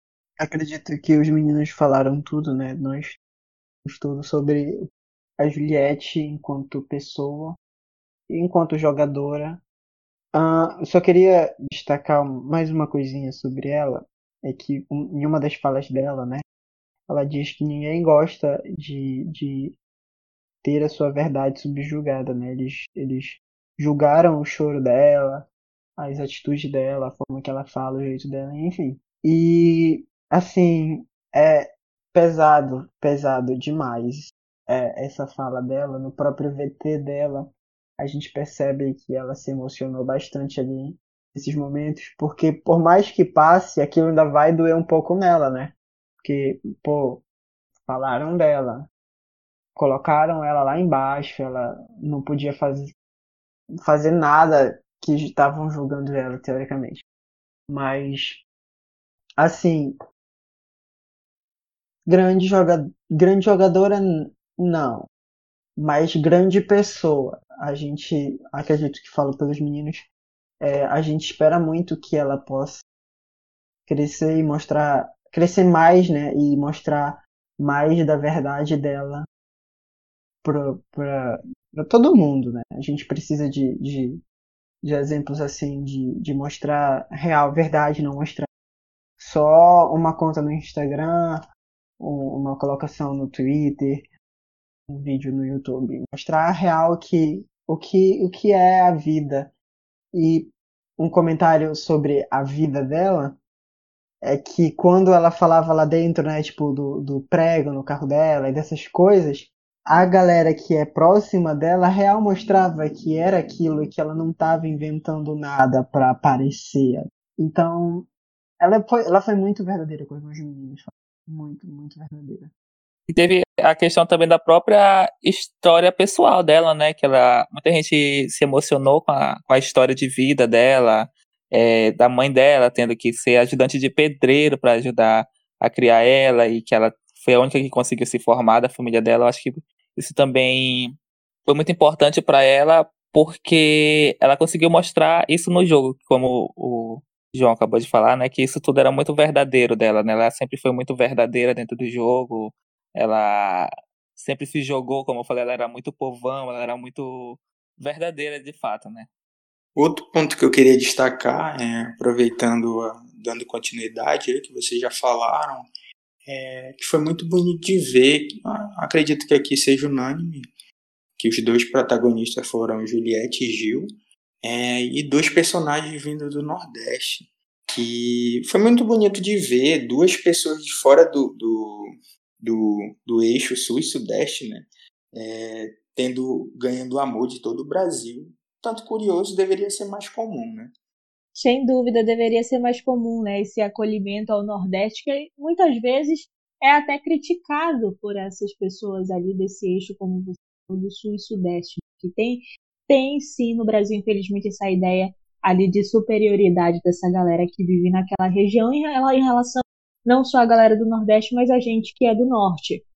E uma coisa que eu queria pontuar, então, a Juliette e a todo esse BBB 21, é a questão da verdade, né? Que todo mundo que entra lá, e a gente pontuou aqui muito essa questão de, de você ser verdadeiro, de mostrar a verdade, muitos deles entram lá falando isso, que entraram para mostrar a verdade deles, eu estou sendo quem, quem eu sou de verdade, enfim. E a Juliette foi muito isso. Talvez os candidatos aí que ganharam o BBB, talvez esse fator verdade de ser quem você é tenha ajudado eles de alguma forma. E aí você fica, ah, mas verdade, o que seria essa verdade? Será que era mesmo ali? A pessoa estava sendo autêntica? E talvez a gente possa avaliar da seguinte forma, né? É, talvez em relação a Sara, como Mariano pontuou anteriormente, que ela não conseguiu ali é, sustentar a máscara dela por muito tempo. Então, talvez é, a pessoa que se mantém realmente mais fiel a quem ela é, ela consegue ser estável em relação a todas as opiniões, as atitudes dela até o final do programa, justamente porque ela não está fingindo. Se você está fingindo em algum momento, é 24 horas você está sendo ali é, visto. Em algum momento sua, você vai cometer algum deslize, em algum momento é, você vai cometer ter alguma atitude ou falar algo que talvez não, não seja ali a, não pertence àquela imagem que você está querendo vender. E isso talvez tenha sido muito forte na Juliette, independente do, do momento ali em que a gente viu no início que ela ficou um pouco mais desconcertada em relação ao jogo, mas ela foi uma pessoa que conseguiu manter, é, eu diria que a essência dela até o final do jogo, porque as atitudes dela, forma dela de, de se posicionar, o sotaque e tudo mais, foram coisas que foram mantidas do início ao fim, mostrando que aquilo de, de fato era quem ela é aqui fora. Então ela conseguiu ser bastante honesta consigo mesma em toda a trajetória do, do jogo e que pode ter favorecido muito ela nesse BBB 21. Até na questão da, da, das origens, de ser muito fiel aqui no Nordeste, é, ela poderia chegar lá e fazer um personagem e, sei lá, crachar alguma coisa do Nordeste e tal, e ela sempre foi muito saudosa para falar do local de onde ela veio, da família dela, enfim, de toda ali a região onde ela nasceu. E o Tiago pontuou muito bem no discurso. Então, na história do BBB, a Juliette já desponta aí, talvez, como a segunda é, participante mais seguida, com mais seguidores, porque ela já acumula agora, depois que ela saiu, ela tinha cerca de 24 milhões, e agora já tem aí passando 25 milhões de seguidores, isso no Instagram. E ela perde aí para Sabrina Sato, que tem já cerca aí de 29 milhões, quase 30 milhões de seguidores. Então, de fato, como o Thiago Leifert falou no discurso, ela é um fenômeno. E muito por causa, com certeza, da articulação da, da galera, da equipe dela, que, segundo as informações, né, formada aí por 20 pessoas que atuavam cuidando ali das redes sociais dela, Instagram, Twitter, mantendo o engajamento para a galera realmente se mobilizar e estar tá votando ali por ela. E claro, com esse número de seguidores já representa aí que, que ela é uma pessoa muito querida aqui fora, como a gente já imaginava, acho que em grande parte do programa ali, talvez da metade para o fim, a gente já imaginava que ela estaria nessa final e que poderia ser a grande candidata ali a levar o prêmio de um milhão e meio, e o que se confirmou, e muito por causa dessa grande visibilidade que ela tinha aqui fora em relação a esse número de seguidores, mas também pela, pela personalidade que ela apresentou em todo o jogo. Não era uma pessoa que talvez participou de grandes tretas, de que ganhou muitas provas. É, talvez não tenha sido a grande protagonista, e para mim não foi. Esse posto é do Gil, mas ela soube fazer um jogo ali dentro que acabou agradando a maior parte das pessoas e conseguiu é, garantir 90% na voto final para ela ganhar esse prêmio de um milhão e meio. E muito por causa, como eu disse, acho que da, da pessoa que ela é, e foi desde o início do, do jogo até o final ali, quando ela conseguiu, foi declarada a grande campeã. É, como tu, tu bem falou, né? Ela foi muito saudosa ao, ao falar do Nordeste e a mostrar a verdade. E aí eu volto lá em 2019, é, a gente teve a Gleice, né? A Gleice, ela era do Norte, ela era do Acre, ela é real. Tinha também uma história de vida muito forte. E a gente percebe que as pessoas foram aprendendo um pouco, né, a não questionar a história de vida dos outros. Porque eu lembro que, vagamente, que em 2019, muita gente duvidou da verdade da, da, da Gleice. Duvidou e, João, Oi. BBB 18. Foi 18? Isso. 2000... Gente, eu apaguei o 2019 da minha mente. O 2019 foi flopada, não existe. Ah, tá, foi, foi, foi. Lembrei quem era. Tá. Eu nem sei qual foi o 19. O 19 foi, não foi o do Dan Danley, que teve a. a Isso. Rodrigo Eu Fran. acho que nem merece muito espaço nosso esse 19, não. Não foi nem é. o Danley, foi a, foi, foi a outra lá. A, a outra a, que ganhou. Foi a tal de Paula foi. que ganhou, lembrei. Foi a padrãozinho Isso. que ganhou. Mas no, no 19 teve um elenco muito bom, assim, de, de pessoas que tinham um posicionamento muito bom. Enfim, vou, vai cortar essa parte mesmo. Mas duvidaram muito da verdade da Gleice, né, no BBB 18. Então, acredito que as pessoas aprenderam um pouquinho de lá para cá a não duvidar tanto da realidade dos outros, até porque a gente vive num país que Infelizmente, a desigualdade social prevalece, então é muito difícil tu apontar o dedo na cara de alguém e ai, porque tu, tu tá mentindo sobre a tua verdade. Temos que ter bastante cuidado né, nessas, nessas colocações. Mas foi, foi bom que a gente não teve tanto julgamento. Só os haters da Juliette mesmo que julgaram ela. Inclusive, nem sei por que pessoas julgaram uma pessoa tão maravilhosa. Mas enfim, é, as pessoas aprenderam a não, não criar um, um, um pretexto, um preconceito, alguma coisa assim, a respeito da individualidade do outro. E eu queria puxar um assunto e eu acredito que vocês vão concordar comigo. É a presença do Fiuk nessa final. Não acho assim que ele merecia estar na final. Também acredito que pensam igual eu. Então vou deixar vocês falarem um pouquinho sobre esse grande, grande, grande erro que, que todo mundo comete, cometeu a, a deixar. Grande fumante, né, João? É... Menino, a caipora todinha. é, com certeza ele não merecia, né? Mas eu atribuo muito à sorte que ele acabou caindo lá, né? Ah, ele acabou caindo em paredões que tinham pessoas que estavam sendo mais odiadas aqui fora e ficaram naquela história, né? Ah, a gente tira depois, tira depois. Aí eu tava desconfiando, rapaz, nessa história de tira depois, ou vai cair na final ou Vitube ou Fiuk. É, graças a Deus caiu menos pior que foi o Fiuk, mas é um pecado, né? Infelizmente o Gil não, não conseguiu ganhar aquela prova e ficou de fora. Mas de, de eu já já já tô conformado. É, Ju saiu, teve um momento dele na Globo, quebrou recorde de audiência, foi protagonista até fora, até fora da casa, mais você no plantão. Então tá tudo certo. Fiuk em terceiro lugar foi injustiça mesmo. Putz, Aí o Fiuk. Thiago, nossa, que responsa, meu. eu não aguentava ouvir isso. Eu não aguentava. Eu já tava chateada, assim, ao extremo de ter que assistir aquela pessoa. Se teve um personagem que me deixou cansada, assim, indignada, era o Fiuk. Eu não aguentava ele. Eu acho que ele superava a Thaís, porque a Thaís, você percebe que tem uma dificuldade de fala que tinha uma dificuldade ali realmente dela estar tá se expressando, batia um nervosismo, sei lá. Ele era puro ator, era, sabe, tava ali, nossa.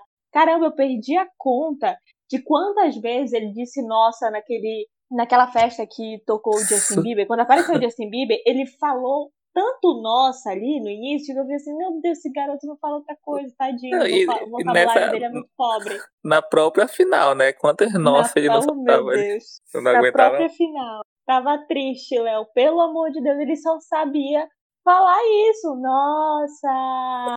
nossa! Eu fiquei com um ranço tão grande dessa palavra que de verdade eu acho que eu vou parar até de usar, infelizmente, porque péssimas lembranças. Não aguento. O inimigo, o inimigo número um do Thiago, né, nessa edição. A gente percebia que ele, quando ele Exatamente. percebia que o clima pesava no, no programa seguinte, ele ia lá e passava um pouco, né, pra. Botava panos quentes para a situação não ir muito para frente. Mas eu... o Thiago ficou bem indignado com, com a, o desempenho do Fiuk nesse programa. Ficou nítido. Eu tava lendo, eu não sei se é verdade, né? Porque a galera que trabalha com internet. Tem pessoas que. que tem trabalho legal, mas tem pessoas que. Enfim, não vale nem comentar. É, parece que ele tinha uma dificuldade em, social, em se socializar com outras pessoas. Porque ele diz que é diferente de todo o meio em que ele vive. Porque ele vive. Ele é cercado por pessoas famosas né? O pai dele, Fábio Júnior. A irmã dele, Cléo Pires. E por aí vai. E a mãe, que não é mãe dele, né? A Glória Pires. E, enfim. Então, eu tava lendo que ele tinha uma dificuldade é, em, em ter essas relações assim com outras pessoas, né? Só que assim, ele é um cara que canta, ou era, né? Teoricamente, canta, atua e que faz N outras coisas que eu nem sei tudo que ele faz, porque eu real flopo ele, eu nem sei. Eu só sabia que ele era filho do Fábio Júnior mesmo e apenas. Mas, assim, não vou julgar essa dificuldade dele de. de e ele consegue ser ruim em tudo, né, João? Tudo Sim, ele... consegue. Exatamente. Eu ia chegar nessa parte, mas ainda bem que eu adiantou. Ele é. Cara, é A língua de você é igual um chicote, né?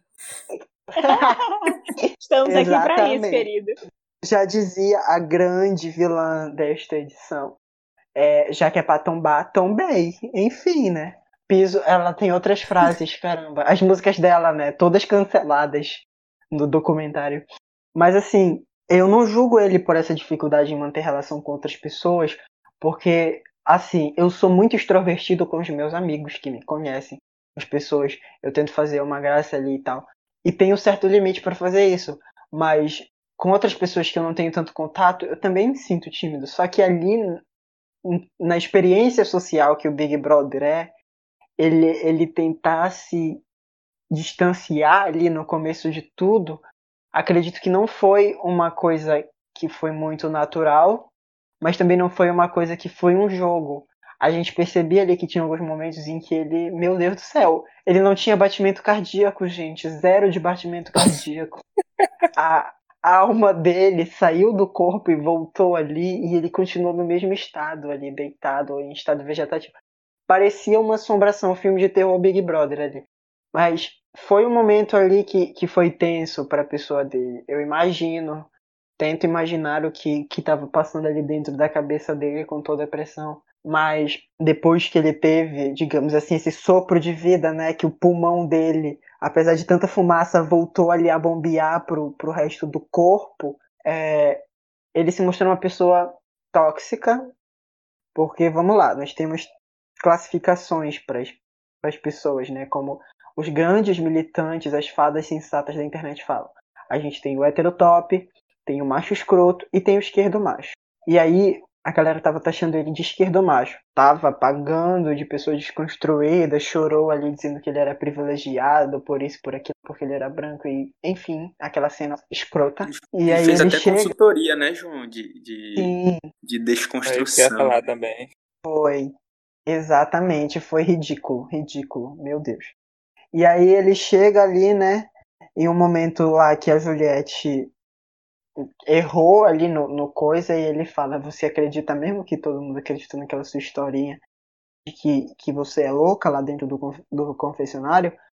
Ou naquele outro momento em que ele duvida da capacidade dela de exercer a profissão que ela exerce, né, de ser advogado. Então, assim, foi muito o que o Mariano falou de deixar para depois, a gente foi adiando isso. Ah, vamos deixar para depois que ele sai. Ah, só não saiu porque ele não pegou alguém assim que é fraquinho, que não tá tão na vista para ele sair. Mas real, foi descuido ele ter ficado nessa nesse top 3, porque a única contribuição dele pro jogo inteiro foi ele ele negar a tese do Drauzio Varela de que o cigarro faz mal à saúde, porque eu nunca vi uma pessoa que fuma três maços de cigarro por dia ter tanta disposição para participar das provas físicas. O cara ali não, não, não caía, ele ficava até o, final, até ali sentir que estava apertando. Mas, assim, desgosto totalmente da pessoa.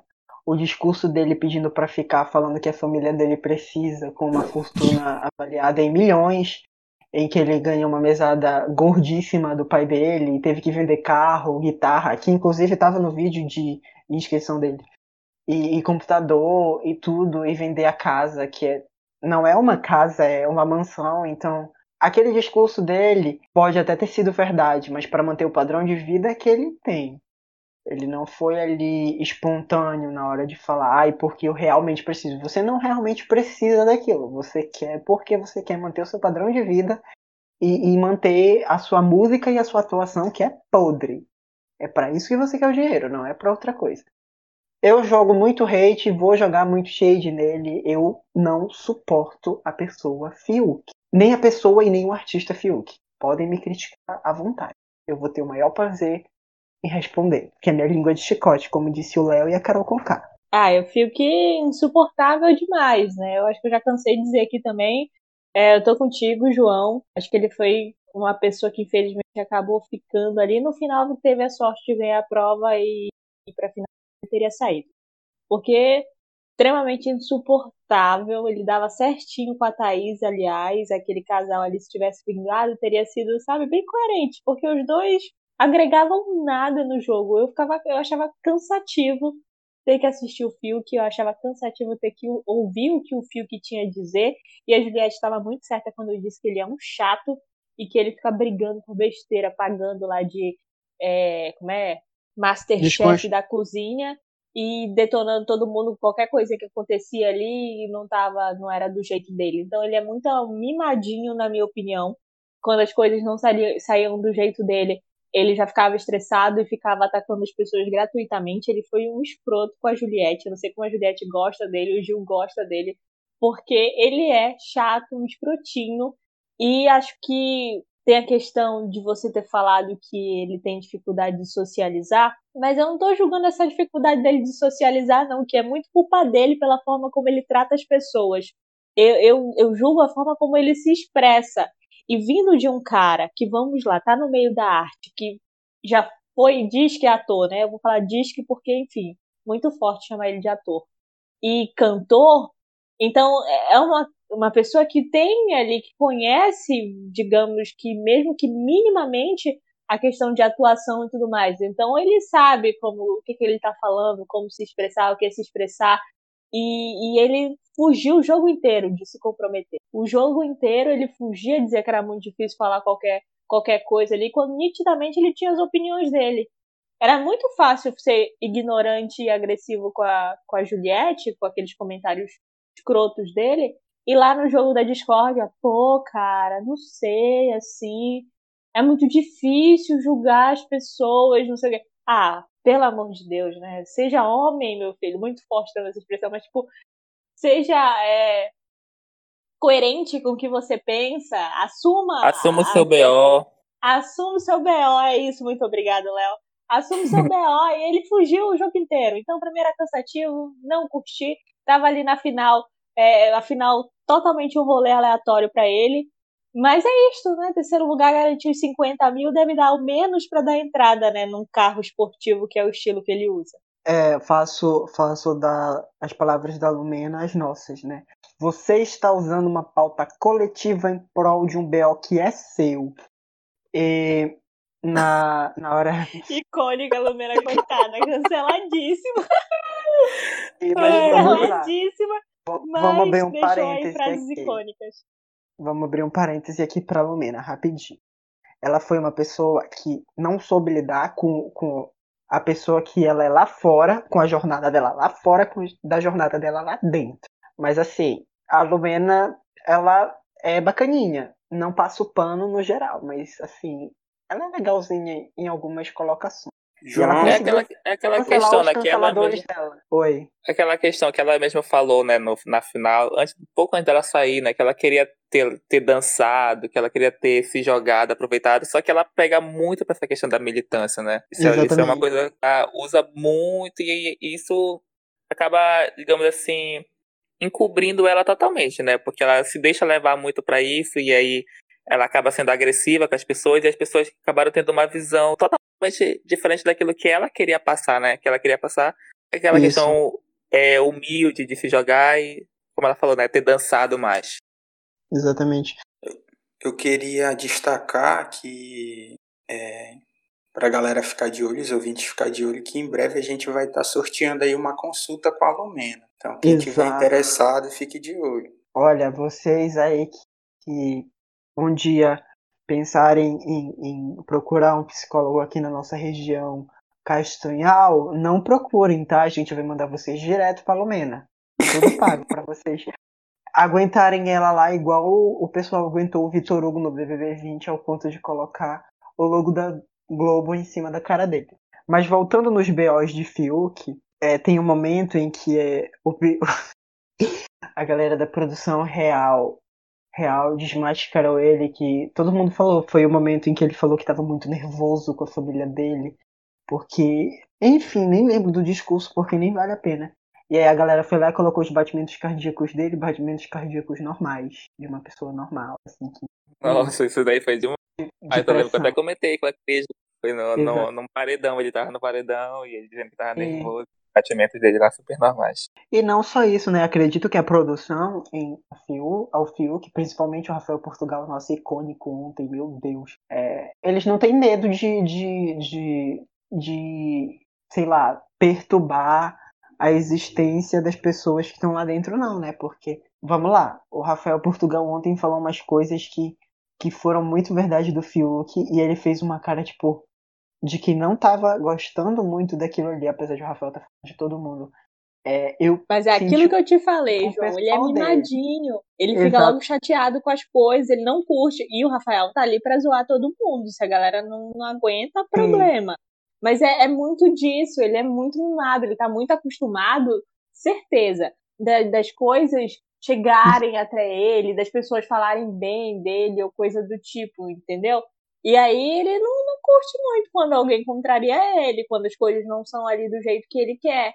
E aí ele fica nojento daquele jeito. É isto. Crislen, Crislen, só para encerrar o ponto Fiuk aí, é, eu fiquei muito curioso com como foi a primeira conversa entre Fiuk e Fábio Júnior, né? Como foi ou como vai ser, né? Será que pô, Fábio Júnior vai falar, senta aqui. Senta aqui. Rapaz, eu não te dou nada, como é a história mesmo. É verdade, olha, Mariano, realmente que queria, sabe, saber como foi, porque é, eu espero muito de senhor Fábio Júnior. Ele não vai nos ouvir, seria muita sorte ele ouvir, mas olha, Fábio Júnior, a gente conta com você pra botar, sabe, sei lá, pra transmitir algum tipo de sensatez pra esse menino aí, pra fazer ele crescer, porque ele é um menino miladinho, viu? E que, enfim, nesse programa causou e causou errado. É, Fábio Júnior, antes da sua fama musical, você fez sucesso com as finanças. Ensina um pouco para ele, porque ele tá precisando administrar o que ele tem. E com as e... mulheres. Fábio Júnior também era o pegador, né? Coitado. Acho que ele, essa hora, né, como a maioria dos memes aí que surgiram, ele deve estar tá pedindo um teste de DNA para saber se o Fiuk é filho dele mesmo. Então, dos diversos casamentos que, que o Fábio Júnior teve, ele não só passa nada pro Fiuk, né? Observamos isso. Mas, real, finalizando o ponto Fiuk, acho que para encerrar aqui com chave de ouro, a gente tem que falar de um, da atuação e principalmente da paciência de uma pessoa que foi indispensável dentro deste programa. Apesar de todas as suas falas e as suas colocações não terem sido muito bem é, postas ou, ou colocadas, enfim, como vocês queiram pensar aí, ele foi um cara que real deu tudo de si nessa edição. Inclusive, bem no finalzinho do, do programa de ontem, quando estava acabando ali, a câmera focou nele, ele estava agradecendo. Acho que de felicidade e de alívio de tudo aquilo ter acabado, porque senhor Thiago Leifert foi complicado a se a sua a sua estratégia assim, foi complicado manter a paciência com esse elenco, principalmente com o senhor Fiuk. Que vocês que vocês acharam, gente, do, do Thiago Leifert nessa edição? Assim, João, é, eu tenho uma visão que Thiago Life é muito importante no seu tempo, né? Assim como o Bial foi no tempo dele, o Thiago é muito importante agora. É, antigamente, é, o Bial era aquela pessoa mais engessada, muito porque a época pedia. A gente sabe se, se for, fosse, fosse um apresentador da muita brecha, como o Thiago, nos tempos de antigamente, aí não ia ter programa, só ia ter baixaria, né? Mas nesse, nessa era de cancelamento, um apresentador que é um pouco mais. tem uma fala um pouco mais leve, para a galera se soltar dentro do jogo, ele é uma figura indispensável. E esse ano ele foi ainda mais importante porque é, uma análise minha é que o, Thiago foi a própria casa de vidro. É, fazendo uma comparação com os outros BBBs, esse ano, por, por motivos de pandemia, a gente acabou que não teve aquela intervenção de fora, né, aquela visão do público de fora, é, que geralmente a Casa de Vidro traz, mas o Thiago trouxe, né, é um pouco das impressões do público com atitudes da galera lá de dentro, tanto na, na, na treta com o Lucas, tanto na, na treta do, do João com o Rodolfo, e ele foi cirúrgico. Eu discordo em um e outro, outro ponto, mas sem dúvida ele é a pessoa ideal para comandar esse programa. É, o Thiago ele é muito talentoso, né? Já tem rodagem, digamos assim, por meio de apresentação de outros programas, então ele já tem essa certa experiência ali para lidar com com esse com essa dinâmica de apresentação.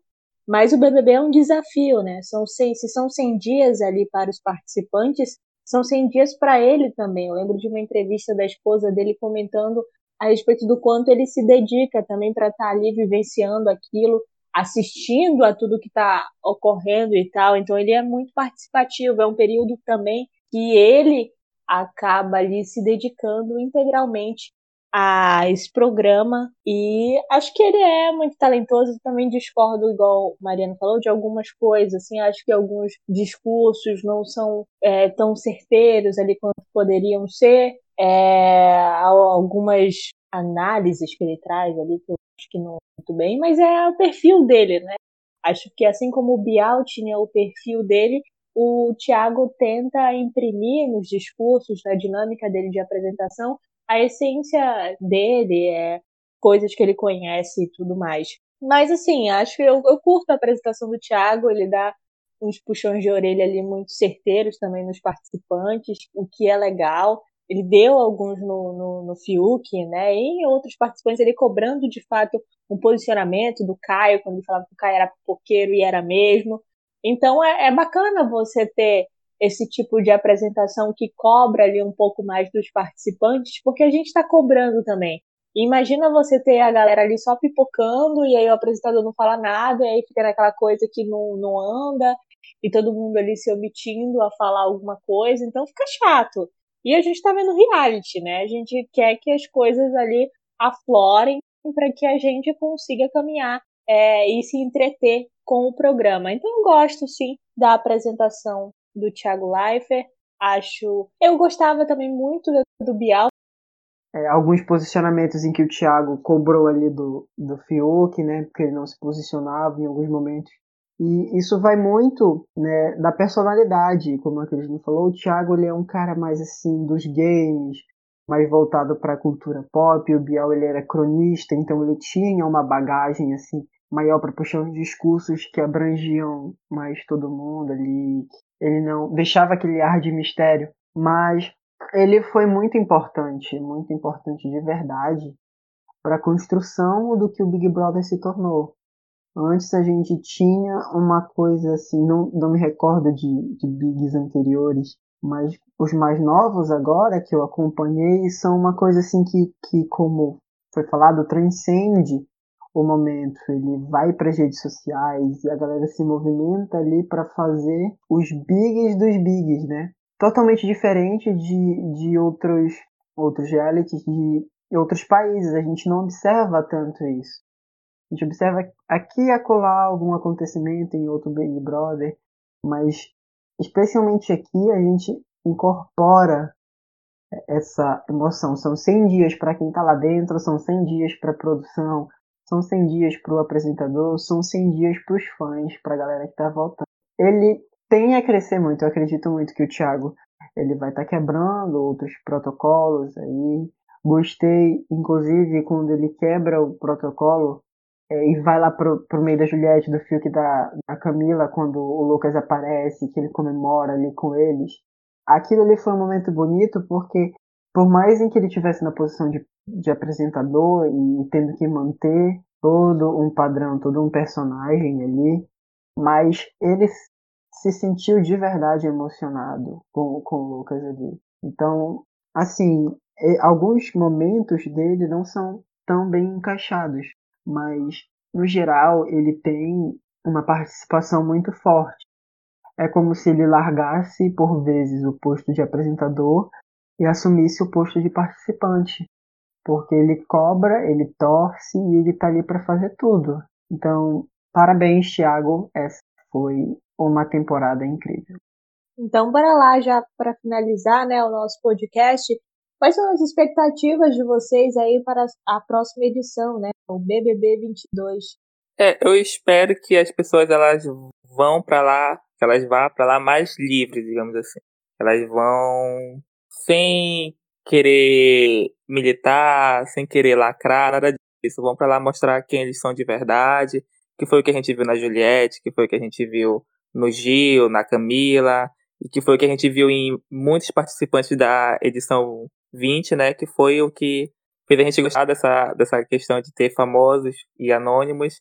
Então espero que a próxima edição também as pessoas elas vão mais livres disso, entendeu? Vão para lá para se divertir, para mostrar que elas são de verdade. Eu vou acompanhar o pensamento do Léo aí.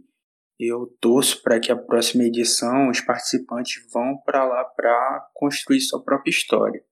Se for nessa história de cartilha, ah, vou seguir a cartilha do BBB 20, BBB 21, não vai dar certo. A gente pôde te pôde provar isso com o próprio Nego Di, né? Que foi lá com uma cartilha do, do, do BBB 20 debaixo do braço e com uma semana é, caiu a máscara dele.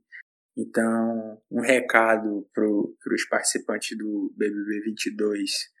Não tentem ser o novo Gil, não tentem ser a nova Juliette, porque não vai dar certo. E assim, eu espero algo novo, um formato um pouco diferente. Eu acredito que não vai ser idêntico ao desse ano, que vai estar tá, vai, vai tá marcando, o BBB, BBB 22 vai estar tá marcando 20, 20 anos de programa. É, a primeira edição foi em, no ano de 2002, e eu acredito que o Boninho vai estar tá trazendo algo novo aí pra gente. Vamos aguardar, né? Eu sigo a mesma linha do Léo e do Mariano. É, eu espero que todos que, que estejam é, sendo avaliados para participar do BBB 22 sejam bastante naturais, como o Mariano falou, não tentem ser os participantes de outras edições, que vai entrar em uma forma, não vai dar certo, vai ser decepcionante para quem vai estar lá dentro e para a gente que vai estar aqui fora. E como foi falado dos 20 anos do Big Brother, eu espero que até lá essa, a nossa situação, né, ela esteja mais controlada e que algumas coisas possam ser como antigamente, os shows, a casa de vidro, as interações. E acima de tudo, né? A gente espera que existam jogadores no naipe Manu e no naipe Prior. A, a garra de uns e às vezes a tranquilidade de outros para ter um equilíbrio, para existirem tretas e existirem é, reconciliações, momentos assim bonitinhos, cuticute. Acho que a próxima edição vai depender muito do momento que a gente vai estar tá vivendo. É, tem uma expectativa de que a pandemia chegue ao fim, né, para que muitas coisas aí voltem às suas atividades normais, inclusive o BBB, né, a gente volte a ter um público, uma plateia e tal, é, shows ali mais de fato presenciais, sem parede de vidro ou coisa do tipo, que as pessoas possam realmente interagir sem esse medo do contágio do vírus. E quanto às expectativas, assim, eu acho que eu estou muito de acordo com o que vocês falaram em relação às pessoas que têm que ser selecionadas. Eu não sou muito a favor dessa gente meio famosa, pelo que eu falei. Eu acho que acaba implicando muito no jogo na forma como as pessoas lá dentro reagem a essas personalidades. Coisa, claro, que não impacta aqui fora. Ninguém teve aí é, nenhuma nenhum problema em eliminar a Carol Conká, o Projota, enfim, essa galera que já era conhecida aqui fora justamente pelas ações dele. Mas lá dentro eu acho que eles têm algum tipo de impacto. Eu não sou muito a favor, talvez eles mantenham esse formato, enfim, paciência. Mas assim, o que eu espero é ter pessoas autênticas. Acho que o que o Mariano falou é muito válido. Não adianta entrar lá achando que vai ser o novo fulano de tal, vai representar é, uma pessoa que já foi campeã de um BBB que não vai dar certo. E assim, vai muito da dinâmica do programa, das pessoas que, que entram lá dentro. Eu acho que não tem como determinar um vencedor de cara, são as circunstâncias do jogo que vão levando a gente até definir aí quem é essa pessoa que vai ganhar ali o prêmio. Então, a personalidade conta, conta, mas também tem essa questão do jogo, de dar sorte. Phil que chegou em terceiro lugar com sorte ali de não ser eliminado nos paredões porque não era o alvo ali do momento e de ter ganhado a prova final. Então tem muito essas questões aí que acabam é, interferindo na, na, no caminhar do jogo, digamos assim. Mas é isso, eu espero assim ver pessoas bem mais autênticas, assim, diferentes, como foi o Gil. Eu acho que a gente ainda não tinha visto um Gil é, em, um, em um Big Brother. E a Juliette também não, uma pessoa que fosse muito mais ali é, que sofresse talvez o que ela sofreu e lidasse tão bem com aquelas situações ao ponto de voltar e até começar a jogar e tal, e de ser uma pessoa espontânea, engraçada e ao mesmo tempo conseguir dialogar sobre questões muito sérias. Então, é isso que eu estou esperando aí para a próxima edição do BBB, do Big dos Pigs, que como Mariano me pontuou, vai ser aí a edição que vai marcar 20 anos aí desse programa, desse reality que é tão amado aí pelos brasileiros.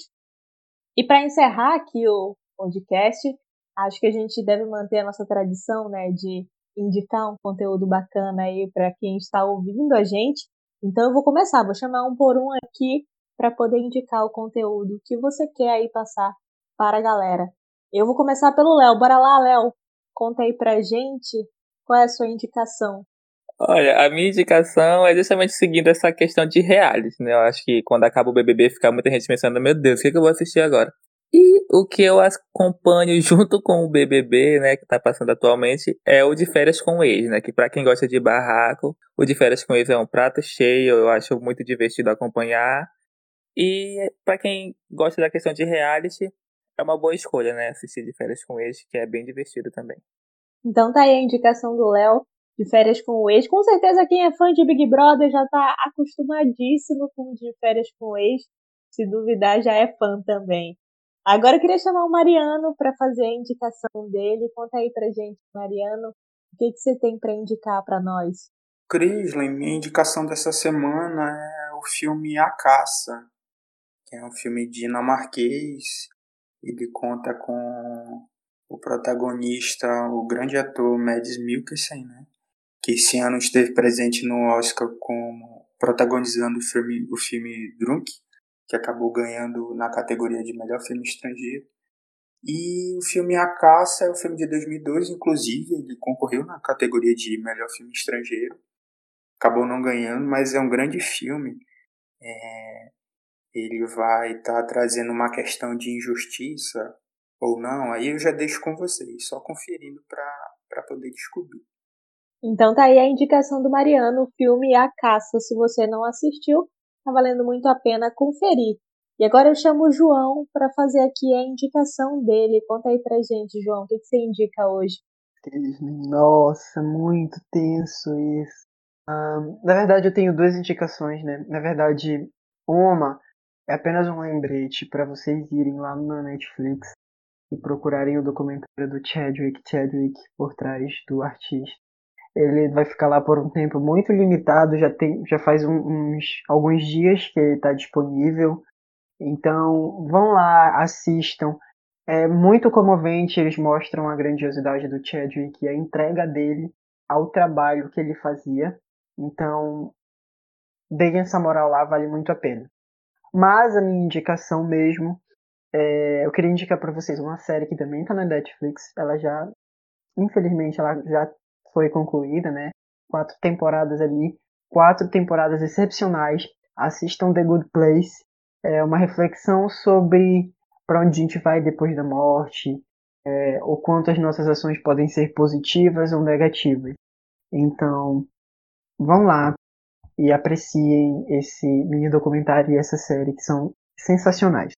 Então tá aí o João, aproveitou a oportunidade e indicou dois conteúdos o documentário do Chadwick Boseman que está na Netflix e também The Good Place, série bastante gostosinha de comédia, mas que traz bastantes reflexões profundas aí sobre essa questão da, da morte, do bom lugar e do bad place, né, o lugar ruim. É muito interessante, também disponível na Netflix. Se você que não assistiu, está valendo muito a pena. E agora, para minha indicação, é, aproveitando o momento né, em que a gente perdeu aí o Paulo Gustavo, eu vou indicar Minha Mãe é uma Peça, filme de 2013, bastante conhecido. Se você já assistiu, vale a pena rever, porque a gente dá risada do mesmo jeito. E esse filme está disponível ali no Globoplay, então você, assinante do Globoplay, pode estar assistindo aí Minha Mãe é uma Peça, esse filme incrível do Paulo Gustavo, que eu amo.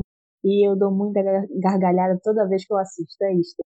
Então a gente está finalizando, né? O nosso podcast. Eu queria agradecer a participação de todos vocês. E a gente volta a qualquer momento com um novo tema. Então é isto. Até mais.